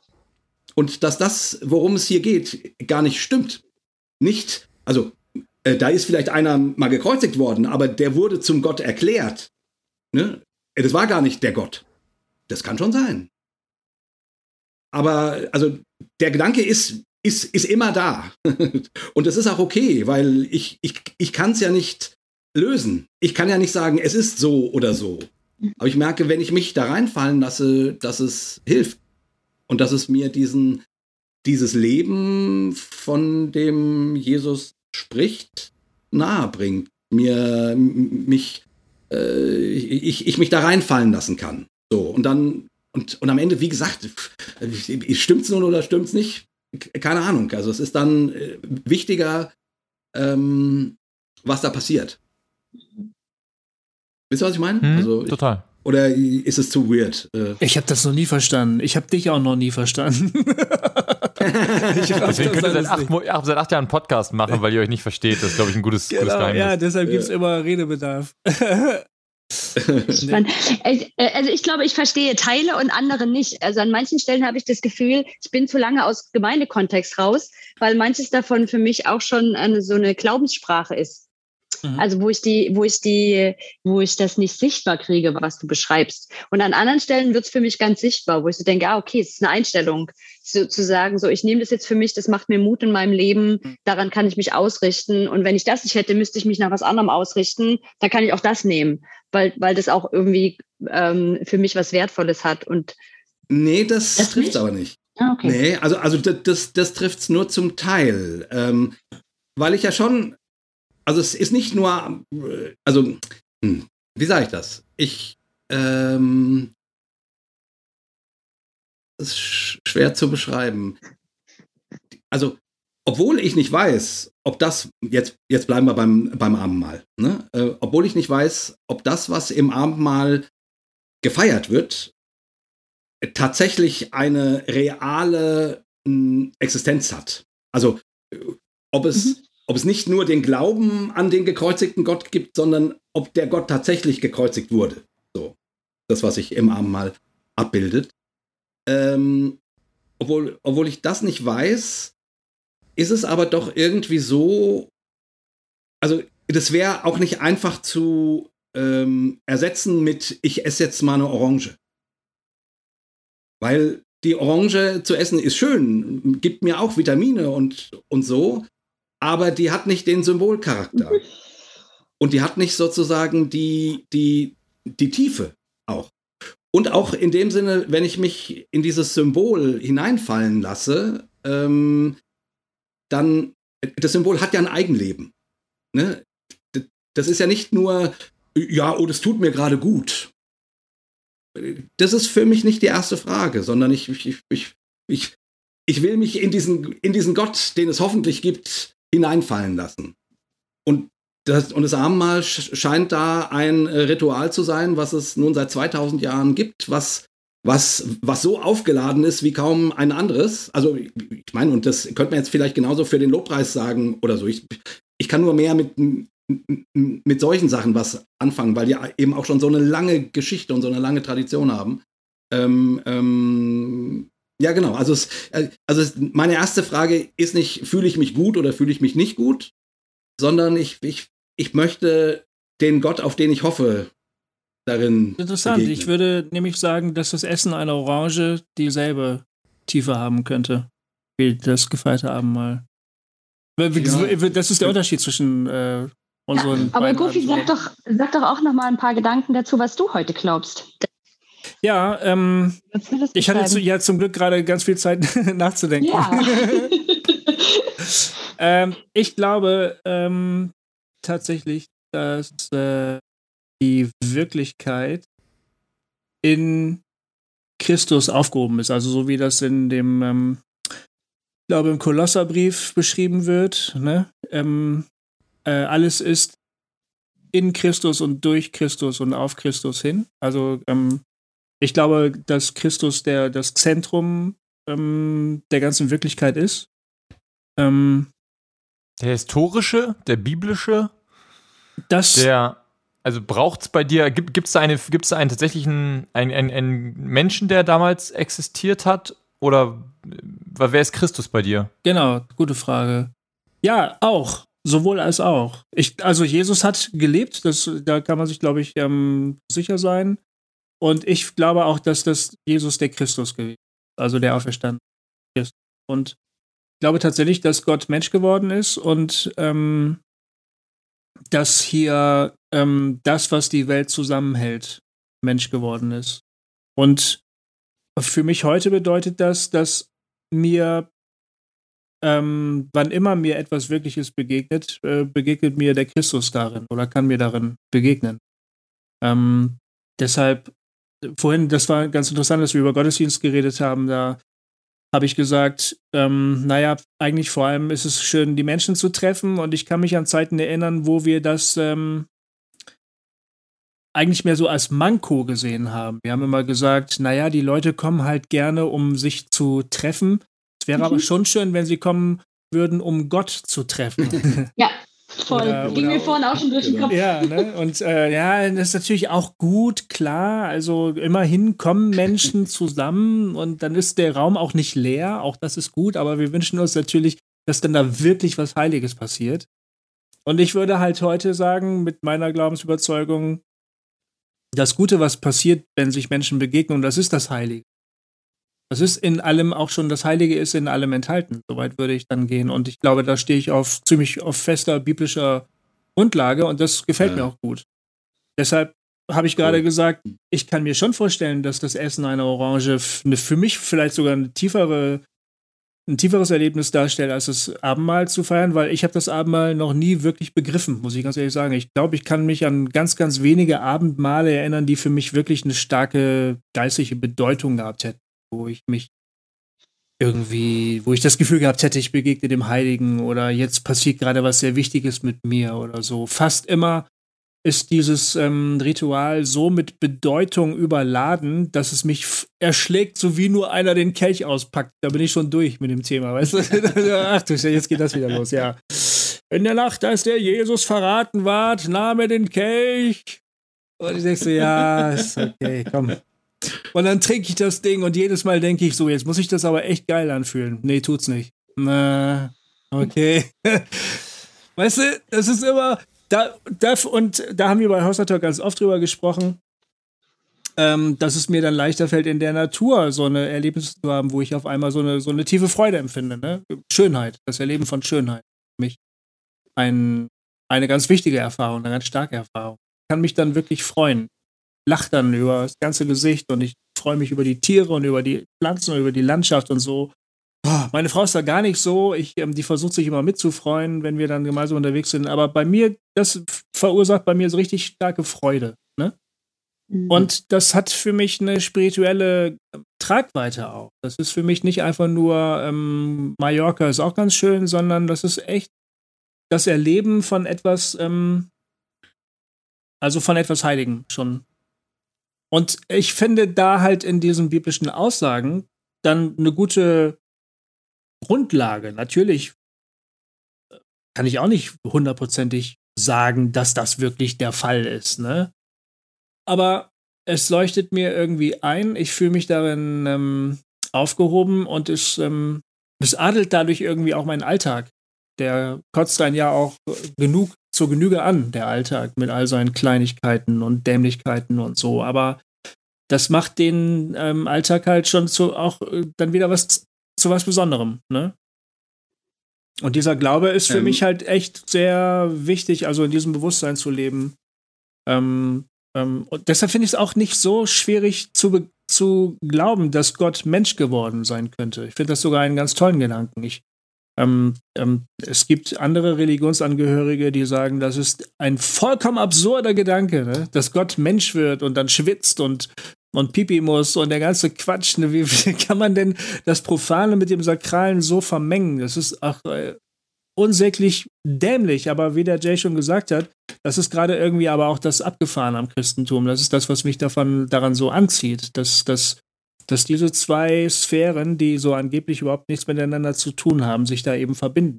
Ich finde die Lehre der Inkarnation in der Hinsicht für mich total einleuchtend.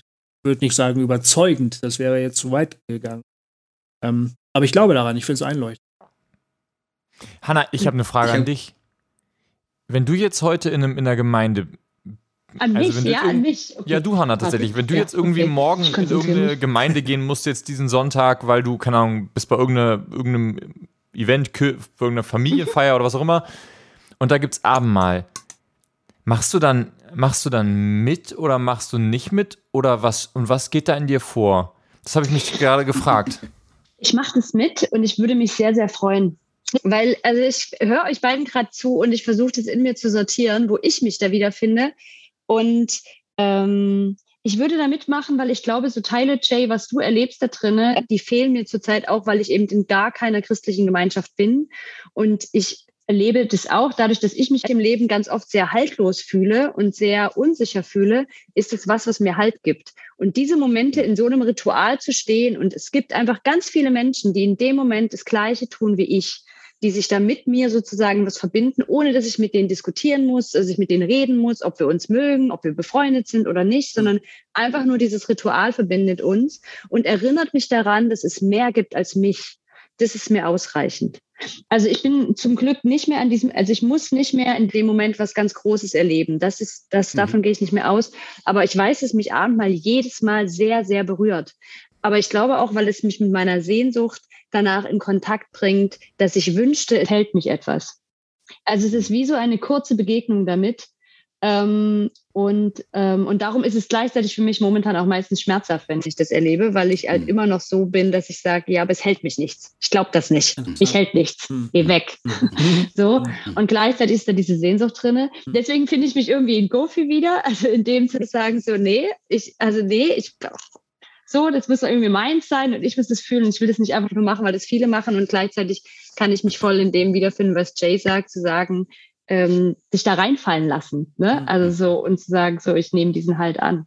Mhm. Genau, aber ich würde mitmachen. Aber ja, Jan. Aber äh, ich habe jetzt die ganze Zeit gedacht, ich meine, wir sprechen ja hier über die Frage, wie oder zumindest auch über die Frage, wie, wie findet man zu einer zweiten Naivität. Mhm. Und ich finde zumindest, was man jetzt bei der Unterschiedlichkeit, wie, wie Gofi und ich das so für uns machen, ne, ähm, ist ja schon sehr unterschiedlich. An mhm. manchen äh, Stellen tre treffen wir uns auch gut und an anderen ist es äh, sehr anders. Ähm, und ich, und das sind ja auch nur zwei Varianten. Mhm. Ne? Mhm. Ähm, und ich, ich, ich glaube, also ein, also ein Rat, den, oder Rat ist, klingt schon wieder so, so groß, aber äh, trotzdem eine, eine, äh, etwas, wo es sich lohnt zu suchen, ist erstmal rauszufinden, wer bist du denn und wie tickst mhm. du denn mhm. und bei welchen Dingen kannst du anknüpfen und bei welchen mhm. nicht. Ja. Und wenn du das dann für dich ein bisschen klären kannst und ein bisschen rausfindest, okay, das, äh, das kann ich, äh, keine Ahnung, bei der Sache gehe ich raus, mhm. das ertrage ich gar nicht.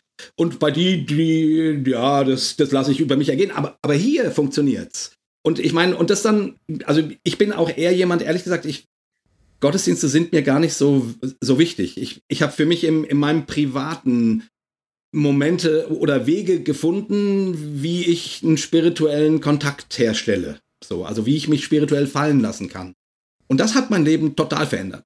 Das hat wirklich sozusagen ähm, auch wirklich weg von diesem, ich muss meine stille Zeit machen, so wie das früher mhm. mal war. Dann habe ich ja zehn Jahre quasi überhaupt nichts gemacht, weil ich so die Schnauze davon voll hatte. Und irgendwann habe ich aber gemerkt, ich, ich muss irgendwie einen Weg finden, mit dem göttlichen, heiligen, dem ewigen zu, zu connecten. Mhm.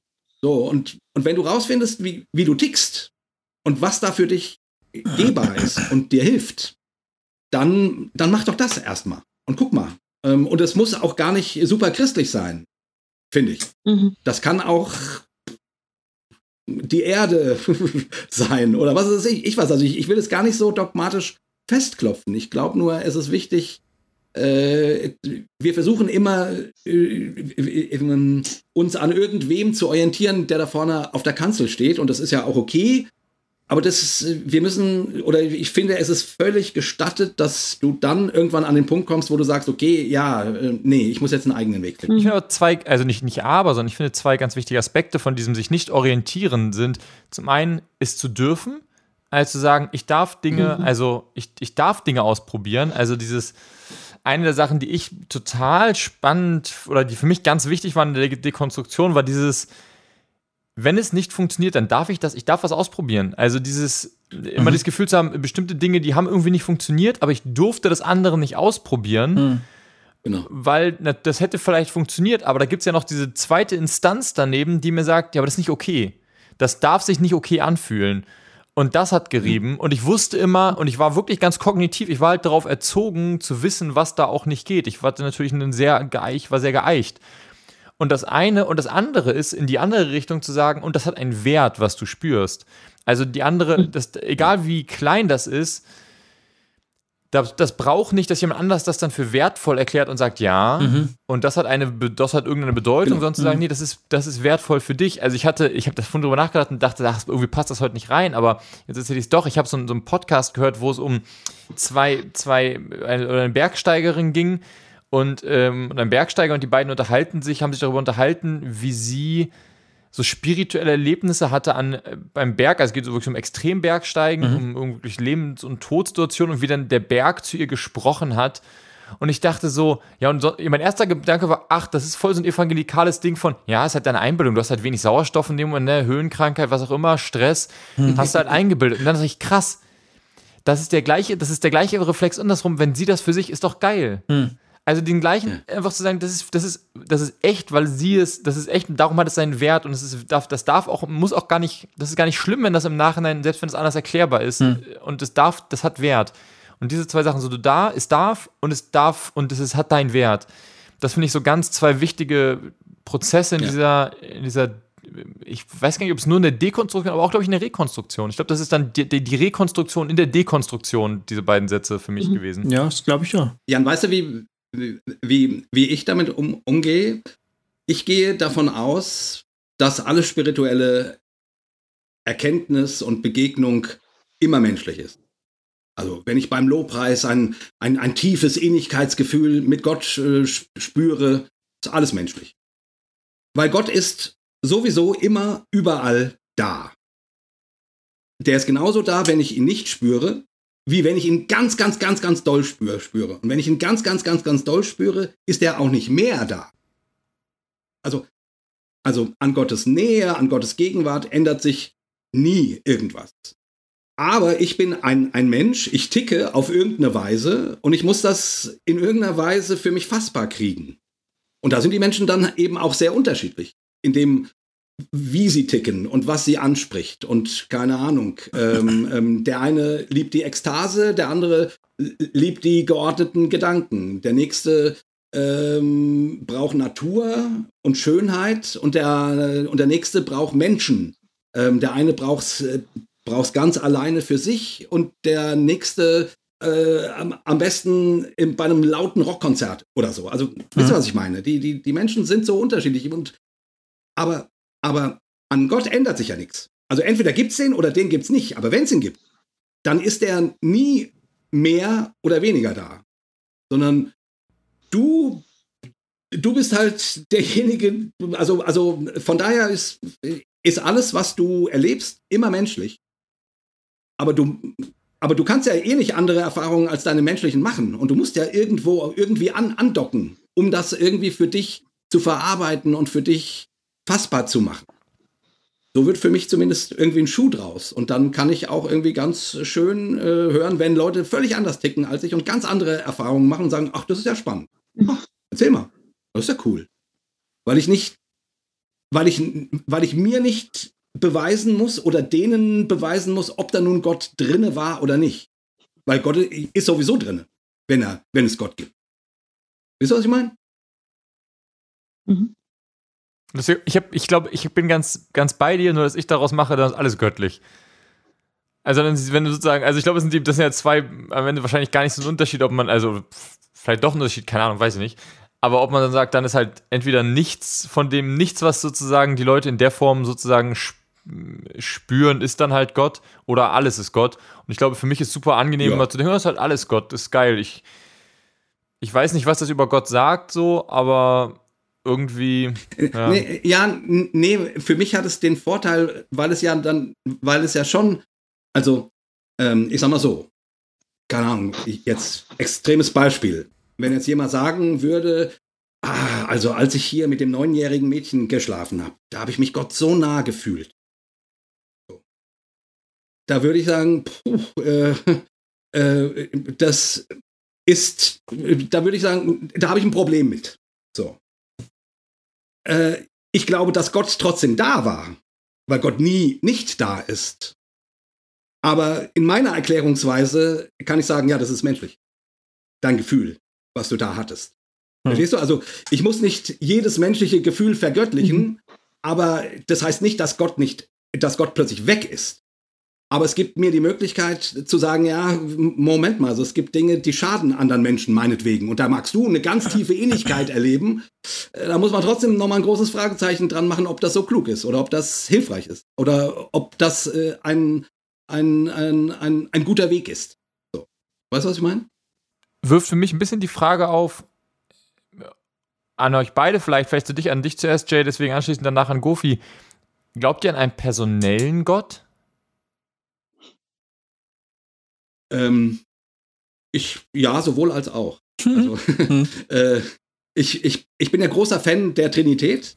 Ähm, tatsächlich, weil ich in diesem, in diesem Gottesmodell ähm, äh, sowohl das Persönliche finde, ne, ähm, als auch sozusagen das Überpersönliche, das, was über, über Personalität hinausgeht. Ähm, und ich, ich sag mal so, also ich, ich sehne mich schon nach einem persönlichen Gott, aber es gibt auch die Momente und, und es gab lange Zeiten, da konnte ich mit dem persönlichen Gott überhaupt nichts an, anfangen. Da habe ich, da war ich sehr froh, dass ich im Christentum auch die Spuren finde, wo Gott nicht so, also wo man Gott auch überpersonell und transpersonal und nicht nur personal denken muss, musste. Mhm. So. Also, und äh, glaube ich, glaube, da gibt es verschiedene Phasen im Leben, vielleicht, wo einen das eine mehr anspricht als das andere oder wo einem vielleicht äh, sogar der persönliche Gott Angst macht oder wie auch immer. Und Angst ist ja eh nie gut und so weiter. Also ich will damit sagen, ich, ich, ich finde, auch da kann man spielen. Ähm, weil natürlich muss Gott mehr als Person sein. Aber es ist schon auch schön, wenn man jemanden hat, den man ansprechen kann und wo man die Hoffnung hat, dass er einem antworten kann. Weil es nicht nur Energie ist, die, die überhaupt keine Gedanken, äh, Intuitionen oder irgendwas hat.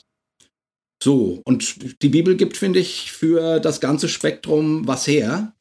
Wobei die, die Betonung äh, im christlichen Glauben schon der personale Gott ist, würde ich sagen.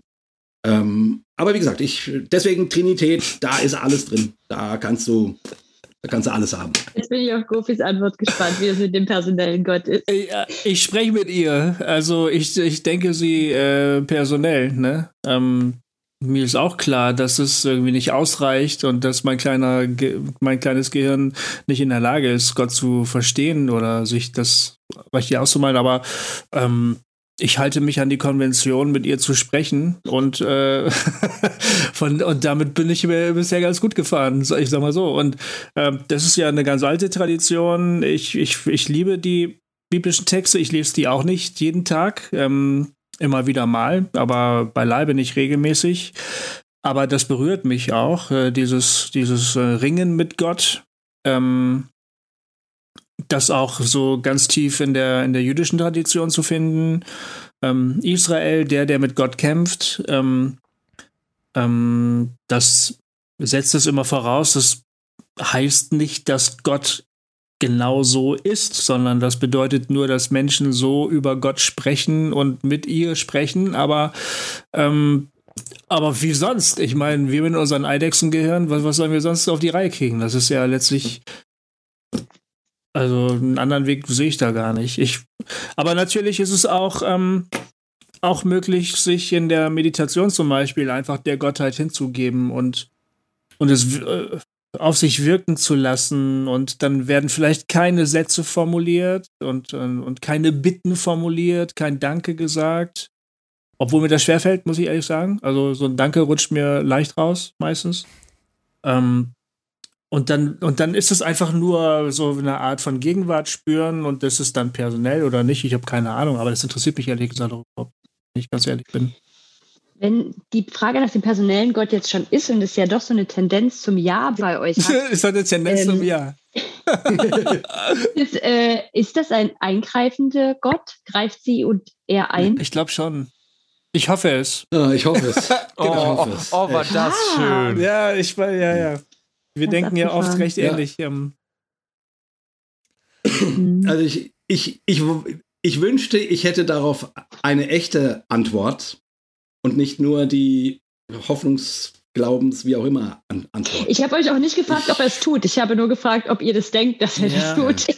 Das ist, das wie gesagt, all diese Fragen sind nur so vage zu beantworten. Ich glaube, dass es geschehen ist. So. Ich glaube, dass ich mhm. die, Erfahrung gemacht habe, dass es passiert. Mhm. Ah, ja, okay. Und äh, ja. ich halte an diesen Erfahrungen irgendwie auch fest. Ich sehe keinen Grund, die ähm, wieder wegzuschicken oder mir jetzt weg, weg, wegzubauen. Und ich würde immer wieder ähm, auch Bitten formulieren. Jetzt beim Krieg habe ich mhm. genau dasselbe Problem wie der Jay. Mhm. Da denke ich, wieso hast du nicht für Aleppo gebetet? Oder haben wir das gemacht? Ja, hat es was gebracht? Nö, eigentlich nicht. Wieso soll ich jetzt für Mariupol beten? Na gut, ich mache es halt trotzdem, weil ich meine, es nicht zu tun ist ja auch unmenschlich. Also bete ich, oh Gott, bitte lass den Krieg doch endlich vorbeigehen. Aber dann denke ich, naja, Putin wieder so drauf ist und vorher Assad seit 2012. Pff. Aber schade ja nicht. Ich meine, du mhm. bist ein Arschloch, wenn du nicht betest, aber du bist irgendwie auch ein Idiot, wenn du betest. Weißt du, das ist irgendwie so, ja, keine Ahnung. Ich mach's halt trotzdem. Ich bete trotzdem. Ich bitte Gott auch konkret um Dinge. Mhm. Immer weniger. Je älter ich werde, desto weniger, um ehrlich zu sein. Ja, so ist es bei mir ehrlich gesagt auch. Bitte, Bitt, Bittgebete spielen bei mir keine große Rolle mehr, mhm. muss ich zugeben. Ähm, aber ich bin an der Stelle dann eben auch so, also, also, also mein Kopf kriegt das nicht zusammen. Mein Kopf sagt, er kann sich einen eingreifenden Gott mhm. eigentlich fast nicht mehr vorstellen. So. Aber auch hier mache ich es dann auch wieder so. Ja, wozu soll ich denn an einen, an einen nicht eingreifenden Gott glauben? Das, das ist ja völlig hm. blöd. Also, ähm, was hat man denn, denn davon? Doch, sozusagen? da gibt es bei mir sofort einen Widerstand, Jay. Da muss oh, ich einmal go. kurz okay, diskutieren. Ja, Weil, ja, wenn ich an einen eingreifenden Gott glaube, dann hat der eine Verantwortung einzugreifen. Und das ja. ist genau meine Baustelle. Mhm. Deswegen kann ich, ja, ich kann, das geht zurzeit, vielleicht kommt es irgendwann wieder, aber ich kann, das ist für mich wie so eine, mhm. wie so eine Kausalkette. Ich kann nicht ich meine, an einen personalen Gott glauben, weil wenn er Personal ist, dann müsste er eingreifen. Und wenn er das nicht tut, dann habe ich ein Riesenproblem mit ihm. Und darum kann ich eigentlich nur an Gott glauben, wenn ich einfach sage, er kann nicht eingreifen. Mhm. Sonst haben wir ein Problem miteinander. Ne, Hanna, das verstehe ich. Ist auch, finde ich, sozusagen auf der theologischen, ähm, das ist genau das, wo ich sagte, äh, quasi rational mhm. gesehen mhm. kann ich kaum noch an einen eingreifenden mhm. Gott glauben. So. Genau die, die Gedanken. Und die könnten wir jetzt wahrscheinlich zusammenlegen und dann, und dann sehen wir, dass es relativ ähnlich ja. auch warum, sozusagen. Ne? Ähm, und da spielt natürlich, ich meine, Menschen passieren die furchtbarsten Dinge, die man sich vorstellen kann. Mhm. Und und, und, und, dann, äh, und dann erzählen Menschen davon, dass sie gebetet haben und danach war das mhm. Kopfweh weg. Mhm. Und du denkst irgendwie, what? Wieso ist das Kopfweh äh, oder der Parkplatz wichtiger als, mhm. keine Ahnung, dass jemand äh, seine Eltern behält oder mhm. so? Ähm, ich, also, also das Problem löst sich nicht im Sinne von, von Erklärung, dass man sagt, ah, jetzt verstehe ich, ich sehe nur keine Alternative. Also ich, an der Stelle äh, ziehe ich mich wieder darauf zurück, dass ich sage, ähm, ich weiß ja tatsächlich nur, dass ich nichts weiß. Also dass ich über Gott nicht wirklich was weiß. Also dass ich, dass ich, ich habe meine menschlichen Ansichten und meine Wünsche und wie ich mir das vorstelle und das alles, aber ich, ich weiß, also in Wirklichkeit weiß ich nichts. Mhm. So. Und dann ist es, und dann fällt es mir zumindest leicht, weil ich, weil ich zumindest in den Momenten, wo ich in, in großer Not bin, da brauche ich einen Gott, zu dem ich schreien kann, mhm. wo ich sagen kann, Hilfe. Ähm, und von daher stellt sich hier wieder für mich die Frage, was fände ich denn schöner? Ein Gott, der eingreifen kann oder ein Gott, der nicht eingreifen kann? Bei einem Gott, der eingreifen kann, habe ich das Problem, dass ich das oft nicht verstehe. Das stimmt. Wirklich. Und das ist, das ist nicht schön und dann ist im christlichen Glauben siehst du dann eben den gekreuzigten Gott, der mit dem Leid nicht so umgeht, dass er es wegnimmt, sondern mit hineingeht und so, also dann nochmal einen anderen Umgang hat. Also, ne, große theologische Welt. Aber der kleine Jay, der braucht einen Gott, zu dem er rufen kann. Krass, da, bei, so bei dem Punkt höre ich echt das große, die große zweite Naivität bei euch beiden raus, die ich bei Hannah und mir halt weil ganz, ganz oft habe ich das Gefühl, bei ganz vielen hm. Punkten war es schon so auch, ne, auch so ein bisschen unterschiedlich verteilt und verschiedene sozusagen Schwerpunkte. Hm. Und ich glaube, an der Stelle ist echt der krasse so, Hanna, sobald ich das wahrnehme, da sind wir beide echt irgendwie. Äh, die, die Simulation können wir noch nicht mitspielen. So ungefähr. Oder das, das als ob. Das Aber so ich sag euch was, da war ich vor 10, 12 ja. Genau da, wo, ich, da, wo ihr seid, war mhm. genau das. Ich habe da auch, bin da sehr hellhörig geworden bei der Zahl und dachte so, ach so, mhm. ja, na, da ist ja noch alles ganz entspannt. ja. das ist, genau, ist einfach noch an einem anderen Punkt hm, zurzeit, ja. Ähm, ich, wir nähern uns dem Ende, glaube ich. Und ich stelle jetzt trotzdem noch mal eine Frage. Vielleicht haben wir die auch schon beantwortet heute. Aber eine Frage, die mich ja ganz in der Anfangszeit von der Dekonstruktion unglaublich umgerissen hat, dass ich so gedacht habe, wenn ich auf Gott vertraue, auf was vertraue ich denn eigentlich? Mhm. Ähm, hab, wisst ihr, was ich meine? Also wir sagen ja immer, ja, vertraue auf Gott. Ja. Und dann denke ich immer, ja, aber auf was vertraue ich denn eigentlich? Was, was denke ich denn, was dann passiert oder was dann dadurch anders ist, wenn ich auf Gott vertraue? Wenn ihr auf Gott vertraut, und das habe ich eigentlich so rausgehört hm. heute, hm. auf was vertraut ihr? Oder vertraut ihr auf Gott oder tut ihr nur so, als ob ihr ihn auf ihn vertraut? Ne, ich, ich würde sagen, ich vertraue auf Gott. Ähm, ja, aber das muss ich irgendwie, finde ich, schon in der konkreten Situation dann auch zeigen, was das eigentlich genau bedeutet. Ne? Es ist so, mhm. in den luftleeren Raum gesprochen, klingt das irgendwie ziemlich platt und ich könnte dann auch gar nicht genau sagen, was ich jetzt vertraue. Ähm ich, ich, ich vertraue darauf, dass, dass es gut meint. Mhm. Aber mhm. ähm, wie sich das konkret auswirkt, das wage ich nicht zu denken, weil ich kann mir auch alles mögliche Schlechte vorstellen, was in meinem Leben noch passiert. Ich sehe mich da nicht auf der sicheren Seite, sozusagen. Ähm, Vertraust du auf Gott in, dein, in der Frage deiner Kindererziehung? Ja, ich vertraue darauf, dass, äh, dass Gott mich leitet, mir, mir, mir hilft, ähm, ähm, dass zum Beispiel Fehler, die ich mache, nicht fatal sein müssen, sondern dass die reversibel sind, sozusagen. Ne? Dass, ähm, dass Güte und, äh, und, und Freundlichkeit am Ende siegen, darauf vertraue ich eigentlich im, im Umgang mit anderen. Ähm, auch wenn es mir nicht immer gelingt, auch wenn es anderen mit mir nicht immer gelingt. Ähm, ich vertraue darauf, dass, dass, äh, dass ähm, gute Gedanken äh, da sind, die, wo, denen es sich lohnt, nachzugehen. Also da vertraue ich sehr darauf. Ich entscheide sehr oft sehr intuitiv, zum Beispiel. Ähm, mhm. Weil ich die Erfahrung gemacht habe, dass das oft wirklich gut hinhaut. Dass das, äh, ich vertraue da auch ein bisschen auf mir selber. Also Gott vertrauen heißt auch, finde ich, immer ein bisschen sich selbst vertrauen. Das, das spielt eine ganz große Rolle. Ähm, dass es da auch so ein Zusammenspiel gibt zwischen, zwischen Gott und mir und ähm, ähm, ich dann irgendwie so denke, oh ja, Mann, das müsste man jetzt machen oder das, das, den spreche ich jetzt an oder keine Ahnung, solche Dinge. Irgendwie so Kleinigkeiten, manchmal aber auch größere Entscheidungen oder Sachen, die sich plötzlich zu größeren Dingen auswachsen. Hossertalk ist plötzlich so groß geworden. Äh, das, das war ja auch so eine intuitive Entscheidung irgendwie, ne? Und ganz oft im Nachhinein ähm, habe ich das habe ich auch gesagt, na, ob ich das, ob das mal eine gute Idee war, aber ganz oft habe ich auch gedacht, das war genau richtig. Es war genau richtig, das gemacht zu haben. Ähm, ähm, das hätte man, hätte ich niemals wissen können. Aber ich habe irgendwie doch das Vertrauen, dass Gott das ein bisschen anleitet oder dass er mir einen Schubs gibt oder dass, oh, keine Ahnung, dass, dass ich da dass ich mich in so einem guten Flow befinde. Das ist irgendwie mehr. Das ist also gar nicht auch so situativ gedacht, sondern mehr so eine, so eine insgesamt so eine Entwicklung. Da bin ich ganz optimistisch. Mein Optimismus kommt, glaube ich, vor allem von meinem Gottvertrauen. Mhm. Ich bin noch nie morgens aufgewacht und habe gedacht, na, ob das alles stimmt. Also, das hat der, diese Erfahrung, die der Jay da ständig macht, die, die, die kenne ich einfach nicht. Das ist. Und selbst wenn es ja, nicht stimmen würde, what, äh, Also, dann, also, dann geht es ja erstmal darum, den Tag zu leben. Wie, wo, wo bin ich überhaupt? Ne? Wenn ich morgens aufwache, frage ich mich, wo bin ich überhaupt? Warum? Ach so, richtig. Ja, es ist jetzt morgen.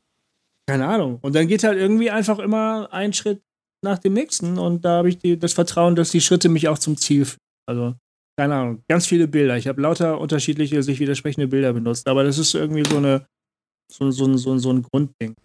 Und dann mache ich natürlich die Erfahrung, dass Gebete irgendwie nicht beantwortet werden oder scheinbar nicht beantwortet werden oder jedenfalls nichts bringen. Und dass Katastrophen doch passieren und dass Menschen doch sterben. Und so. Ähm, und das ist situativ total schwer und schräg und scheiße. Und ich bin dann auch böse und sauer und verstehe das nicht. Aber das ändert irgendwie nichts an der Grund, an dem Grundflow. So irgendwie. Das ist halt mhm. das Vertrauen, das ich kann. Das kann ich aber auch nicht mhm. rational erklären. Also wäre schön, wenn ich es könnte. Dann könnte ich ein Rezept draus machen und verkaufen, aber das kann ich halt nicht. Also es ist einfach so. Mhm. Ja, ich würde sagen, für mich bedeutet auf Gott zu vertrauen, mh, hm, zu vertrauen, dass Gott da ist. Mhm. Und dass Gott es gut meint. Und das wär's. Äh, ich lebe lang genug davon nicht abzuleiten, und ich, ich, ich habe eine Tochter verloren, also ich mhm. davon irgendwas abzuleiten. Ähm, äh, ich, ich, ich verstehe das Leben nicht, ich verstehe Gott nicht. Ich, aber ich vertraue darauf, dass Gott da ist, dass er es gut meint und dass Gott nicht weggeht. Und dass man Gott nicht herbeiführen mhm. muss. Also man muss Gott nicht machen. Mhm. Man, äh, ein Satz, der mir mal sehr geholfen hat, ist, äh, ich muss Gott nicht halten, sondern ich glaube, dass Gott mich mhm. hält. So, mhm. und das ist, das, darauf vertraue ich. Was das dann alles heißt, habe ich keine Ahnung, wird, wird sich zeigen. Und, äh, und wie gesagt, ich irgendwie, das Christentum ist ja nun zumindest auch die Religion der vielen verpatzten Chancen und der nächsten Chancen und Neuanfänge und so. Und so ist das Leben doch. Also wir angeln uns von Ast zu Ast und gucken mal, was, äh, ob auf dem nächsten irgendeine schöne Frucht zu finden ist. Also. Die Orange, die du dann essen kannst. Und noch ein schöner Satz, den, der, mir, der mir hilft, äh, den hat der ähm, katholische Theologe Karl Rahner gesagt. Ähm, Glauben heißt, die Unbegreiflichkeit Gottes ein Leben lang auszuhalten. Das mhm. trifft so ungefähr, glaube ich, meine, äh, meine Verfassung. Mhm. ja. Jan, was denkst du? Schlussfrage? Ja, ich glaube, machen wir noch Schlussrunde. Ja. Mhm. Die Schlussrunde bei uns, das Ritual ist, ähm, was nehme ich mit aus dem Talk heute? Was, genau, was war vielleicht Neues oder Überraschendes dabei? Oder auch einfach, was nehme ich mit? Doch, doch, doch, Wer was weiß, darf anfangen, ne? Wer was hat, darf anfangen, genau. Wir haben ja mehr geredet, also fangt ihr mal an. Äh, dann, oh. äh, dann fallen uns vielleicht Sachen dabei. Nee, Hanna, du hast doch was gesagt, wo ich dann, wo ich gedacht, ah, genau, ähm, irgendwie, das, das, war für mich eine überraschende Erkenntnis auf jeden Fall. Ähm, Gemeinde? Ja, ja, mit Gemeinde. Die Tatsache, dass ich so lange ähm, so lange raus war. Dass ich so lange Gemeinde. raus war und, und nicht so häufig mit ähm, anderen Meinungen und, und Ansichten über Gott konfrontiert gewesen bin. Das hat, ähm, genau, das hat, das hat äh, ein großes Gefühl der, der Entspanntheit, so, äh, so, eine, so eine Gelassenheit in meinem Glauben geführt. Genau, ich hatte Zeit, das war mir so noch nicht klar, muss ich ehrlich sagen. Ähm, ich hatte Zeit, da in aller Ruhe meine ähm, Glaubensbruchstücke zusammenzusammeln und die wieder zu einem Mosaik zusammenzuordnen. Jetzt muss äh, in der Gemeinde muss ich jetzt rausfinden, ob Leute da drüber laufen können. und das ist äh, wirklich das ziemlich ist spannend und das ist auch ziemlich äh, schräg und auch gar nicht immer so angenehm. Aber ähm, da hast du mir gerade, da hast du mir echt was erklärt, was ich, was ich gerade erlebe, was ich äh, versuche, äh, äh, was ich noch nicht so, so kapiert habe. Aber das hilft mir gerade auch, ähm, jüngste Erlebnisse gut besser einzuordnen. Ja, war echt super. Sehr schön. Mhm. Freut mich. Ich kann ja gleich als nächstes Mal weitermachen. Ich glaube, ich habe ganz, bei mir hat es ganz vieles angestoßen. Ähm, was, ich, was ich auf jeden Fall mitnehme, ist diese Erinnerung, dass das Ganze ein langer Prozess ist und dass Dekonstruktion, Rekonstruktion zur gleichen Zeit stattfindet. Aber schon vielleicht auch genau angeknüpft an das, Gofi, was du sagst. Weil ich sehe manchmal das jetzt und ich habe das Gefühl, krass, von meinem Glauben ist so wenig übrig. Und gleichzeitig habe ich das Gefühl, mit so wenig Halt im Leben weiß ich gar nicht, wie lange ich das schaffe. Das ist ganz schön anstrengend. Mhm. mhm. Ähm, mhm. Und und ich gleichzeitig aber glaube, dass ich genau an so einem Punkt bin, wo ich gerade diese Zeit brauche, auch hm. außerhalb zu sein. Also, und es ist so wie, ich löse mich noch mal mehr, also jetzt aus der Gemeinde rauszugehen. Ich habe das Gefühl, ich gehe immer weiter weg. Hm. Und dann gibt es so eine Angst von, ja, vielleicht ist nichts mehr übrig irgendwann. Und eher so dieses Gefühl jetzt gerade mitzunehmen, nee, ich brauche das, glaube ich, um mal meins zu finden. Ja. Weil ich auch, das habe ich heute auch schon an manchen Stellen gemerkt, schon alleine nur manche Formulierungen, die triggern mich immer noch so sehr. Ja das geht immer noch gar nicht. Ja. Also ich merke, ich kann von Gott nur in der Sie-Form reden. Mhm. Alles andere geht gar mhm. nicht. Mhm. Also weil sofort das ganze Alte da ist. Und das macht mir schon auch nochmal Mut, aber auch wieder, ist auch so eine Erinnerung gewesen, dass diese Sehnsucht da immer noch da ist, an dieser Tradition irgendwie auch wieder anzudocken und an diesem christlichen, mhm. ähm, ähm, da auch das nicht, das nicht komplett zu verlieren, sondern da irgendwie was, was das eigene zu finden. Mhm. Genau. Und, und das Zweite, was ich noch mitnehme, das hat aber was mit einer alten Folge von uns zu tun. Wir setzen uns ja hier auch immer mal mit dem Enneagramm auseinander. Mhm. Ähm, diese verschiedenen Persönlichkeitsformen. Ich bin ein totaler Fan von. Und weil ich so finde, dass in diesem Enneagramm so unsere Grundnöte beschrieben werden. Also ich kann da, wenn ich mich da selber wiederfinde, dann finde ich auch das, was eigentlich das ist, was in meinem Leben irgendwie eine Antwort braucht.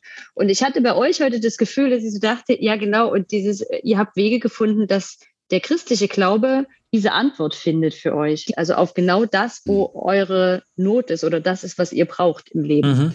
Und das fand ich einen schönen Blick, also zu sagen, dass der christliche Glaube diese Möglichkeit bietet. Mhm. mhm. In ganz unterschiedlicher Art und Weise. Mhm. mhm. Ähm, auf so eine, so das, was Menschen im Leben brauchen oder suchen, ähm, Antworten zu finden. Mhm. Genau. Ja, also vielen Dank. Also ich hm. sage jetzt an der Stelle, auch wenn ich die anderen gerne noch hören will, ja. auf jeden Fall total danke, dieses Teilen von so einem langen Weg. Also da merke ich gerade wirklich, freut mich ähm, sehr, dass wir euch da heute auch mit da hatten, um mal so zu hören, wie sieht denn das so nach 20 Jahren aus? Mhm. Ne? Hm. Also was, wie, wie kann das dann ja. sich anfühlen oder was, was, wie formuliert man das dann und ähm, geht dann damit um? Mhm. Da knüpfe ich jetzt an, weil ähm, ich, ich fand es ganz spannend, so eure Fragen, die ihr gestellt habt und das, womit ihr euch beschäftigt. Das hat mich halt wirklich so an, an mich vor 10, 15 Jahren erinnert. Und das fand ich irgendwie gut. Also das fand ich irgendwie äh, schön. Äh, also die, auch, die, auch die Erinnerung daran, auch an die Unsicherheit und Orientierungslosigkeit, die damals so sehr, sehr stark war. Also wirklich, ähm, also von daher, ich kann das super gut nachvollziehen, was du sagst, Hanna. Äh, dieses Gefühl, aber auch das Gefühl zu haben, ich muss mich trennen, mhm. sonst, also ich, ich, ich werde sonst verrückt, mhm. so nach dem Motto. Also äh, das, auch wenn ich immer in, in, in Gemeindekontexten war, habe ich mich doch ganz stark innerlich getrennt, sage ich jetzt mal. Also von daher, ich finde mich da sehr wieder. Und weshalb nehme ich das mit? Weil äh, mir das wieder ein bisschen bewusster gemacht hab, hat, mit welchen Gedanken und Fragen Menschen kämpfen. Mhm. Also ich, ich, ich bin an vielen Punkten inzwischen wirklich gel gelassener. Äh, viele von den Dingen, die ihr fragt, interessieren mich gar nicht mehr. so. Aber ich, aber ich sehe, ah ja, ah ja, stimmt, ja, ja, ja. Und genau, und dann deswegen wichtig die Erinnerung, ja, ja, genau. Das hat mich auch mal so hm. umgetrieben. Hm. Ah, ja, richtig. Und das ist eine gute, ist eine wichtige Erinnerung für mich, weil ich, weil sonst, sonst ist es immer bekloppt, wenn man, wenn man irgendwie, wenn, wenn man wieder so rekonstruiert ist, mhm. dass man nicht mehr versteht, mhm. äh, worüber sich die Gedanken machen, die gerade mhm. dekonstruieren. Mhm. Wisst ihr, was ich meine? Mhm. Und das geht doch schneller, mhm. als ich denke. Oder als ich mhm. merke. Also deswegen, das, das fand ich jetzt gut. Und äh, was ich auch noch mitten, mitnehmen, war der Moment, äh, wo Gofi sagte, dass für ihn äh, eine Orange essen durchaus das Abendmahl sein könnte. wo es so einen kurzen, wo so einen kurzen Reflex in mir gab, zu sagen, also Moment mal, das geht ja mal gar nicht. Und dann ich aber dachte, ja logisch, hm. warum auch nicht? Das, das ist ja nun mal der ja, Also der tickt ja wirklich einfach ja. anders. Und deswegen, ja, warum sollte nicht eine Orange essen hm, für den einen äh, dasselbe sein, was für den anderen das Abendmahl hm. bietet, sozusagen, als, als Ritual oder äh, hm. Moment. So, ja, mhm. das nehme ich mit. Ich fand diesen Moment wirklich spannend, äh, wo ich auf einmal gemerkt habe, ah krass, da ist wirklich das, wo man euch beiden anmerkt, so ihr habt das jetzt halt irgendwie schon noch echt ein paar Jahre mehr hinter euch oder seid da oder seid da schon länger drin in diesen Fragen ähm, in der Form, in keine Ahnung, der Hanna und ich jetzt vielleicht jetzt da drin sind oder also zumindest noch nicht so lange drin sind, wie ihr da drin seid. Und dieser ähm, dieser Gedanke, da wieder so einen personellen Gott mit einer ehrlichen Erwartung oder einer, selbst wenn es eine unehrliche Erwartung ist, aber es ist eine Erwartung irgendwie. Hm. Und hm. Äh, sei es auch nur ein simulierter, aber wo ist der Unterschied zwischen der simulierten Erwartung und der echten Erwartung? Ähm, das zu merken, so krass, dass mein erster Reflex war, ach ja, die beiden, die sind halt doch nie so ganz rausgekommen aus ihrem evangelikalen Ich. Und dann zu denken, so, na nee, Jan, vielleicht sind die auch einfach wirklich da wieder hingekommen. So, wahrscheinlich eher das, wahrscheinlich einfach eher das so. Hm. Ähm, und das andere ist irgendwie deine Arroganz zu denken, dass du jetzt irgendwie am, am, am, am, äh, am Gipfel der Weisheit einfach bist. So. Ähm, am Zenit. Ja, und ja. zu denken so, nee, vielleicht auch einfach gar nicht. Und das fand ich irgendwie ganz schön. Und dann wieder zu merken, so, ich komme immer wieder bei diesen Erlebnissen raus. Also ich fand das mhm. von diese Beschreibung von dem Abendmahl als Theater, äh, wo ich gemerkt habe, ja, wie geil eigentlich, ne? Also das macht's doch, das ist doch total echt. Also das, was ich bei einem Film, wenn ich bei einem, wenn ich einen Film gucke und mich einen Superheldenfilm gucke und mich wie ein Superheld fühle, das ist doch nicht weniger echt, als wenn ich ein Superheld wäre. So. Hm. Ähm, wahrscheinlich ist es sogar superheldiger, als der Superheld sich fühlt. so. ja. ähm, und äh, und das irgendwie zu denken, so ja, das muss doch, also, das muss ein, einfach das wirklich zu schaffen. Oder sich zu fragen, wenn mir das das nicht mal wert ist, was ist mein Glaube dann wert, wenn es mir das nicht mal wert ist, diese Momente zu schaffen, von denen ich weiß, dass sie, dass sie so sind.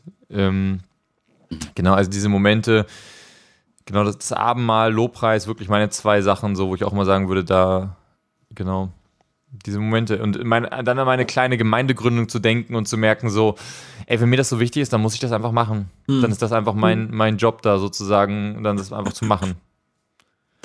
Äh, übrigens, an der Stelle muss ich ganz kurz, weil ihr habt in der letzten Folge mit Priscilla, Priscilla. Äh, Priska, mhm. Priscilla, Priska meine ich natürlich, äh, habt ihr ja genau darüber gesprochen, äh, ob man nicht irgendwie Gemeinden für postevangelikale mhm. Christen machen müsste. Und ich habe gedacht, ja, ja. genau, mhm. genau. Mhm.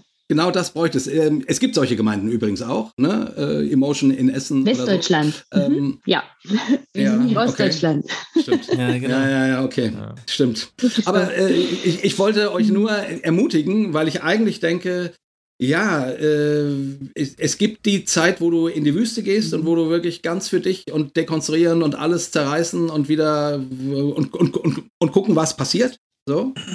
Und dann gibt es aber auch die Momente, wo man aufeinander angewiesen ist und wo man sich bräuchte. Mhm. Und äh, von daher fände ich das äh, schön, wenn es mehr Gemeinden in Deutschland gäbe oder gemeindliche Gruppen oder wie man das auch immer nennt, die wo du ke keine Angst davor haben musst zu dekonstruieren, mhm. sondern wo du das, wo das Teil dessen ist und man getragen ist und, und keiner von einem verlangt, was man glauben muss und irgendwie so. Und man trotzdem miteinander irgendwie geht. Mhm. So, so. Von daher, Ermutigung, lieber Jan, mach das mal. okay, ja, damit sind wir heute am Schluss dieser Folge. An alle, die dran geblieben sind, an alle lieben Hörer und Hörerinnen, ähm, herzlichen Glückwunsch. Das ist, glaube ich, äh, genau, sehr lange und reichhaltige Folge. Ähm, ich freue mich und wir wünschen euch ähm, da draußen alles Gute. Bis zum nächsten Mal. Ciao, ciao. Dankeschön. Ciao, tschüss. Ja, und tschüss. danke natürlich, Jay und Goofy, dass ihr da wart.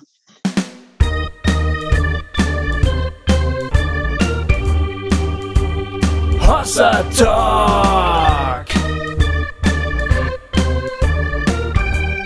Jay und Goofy erklären die Welt.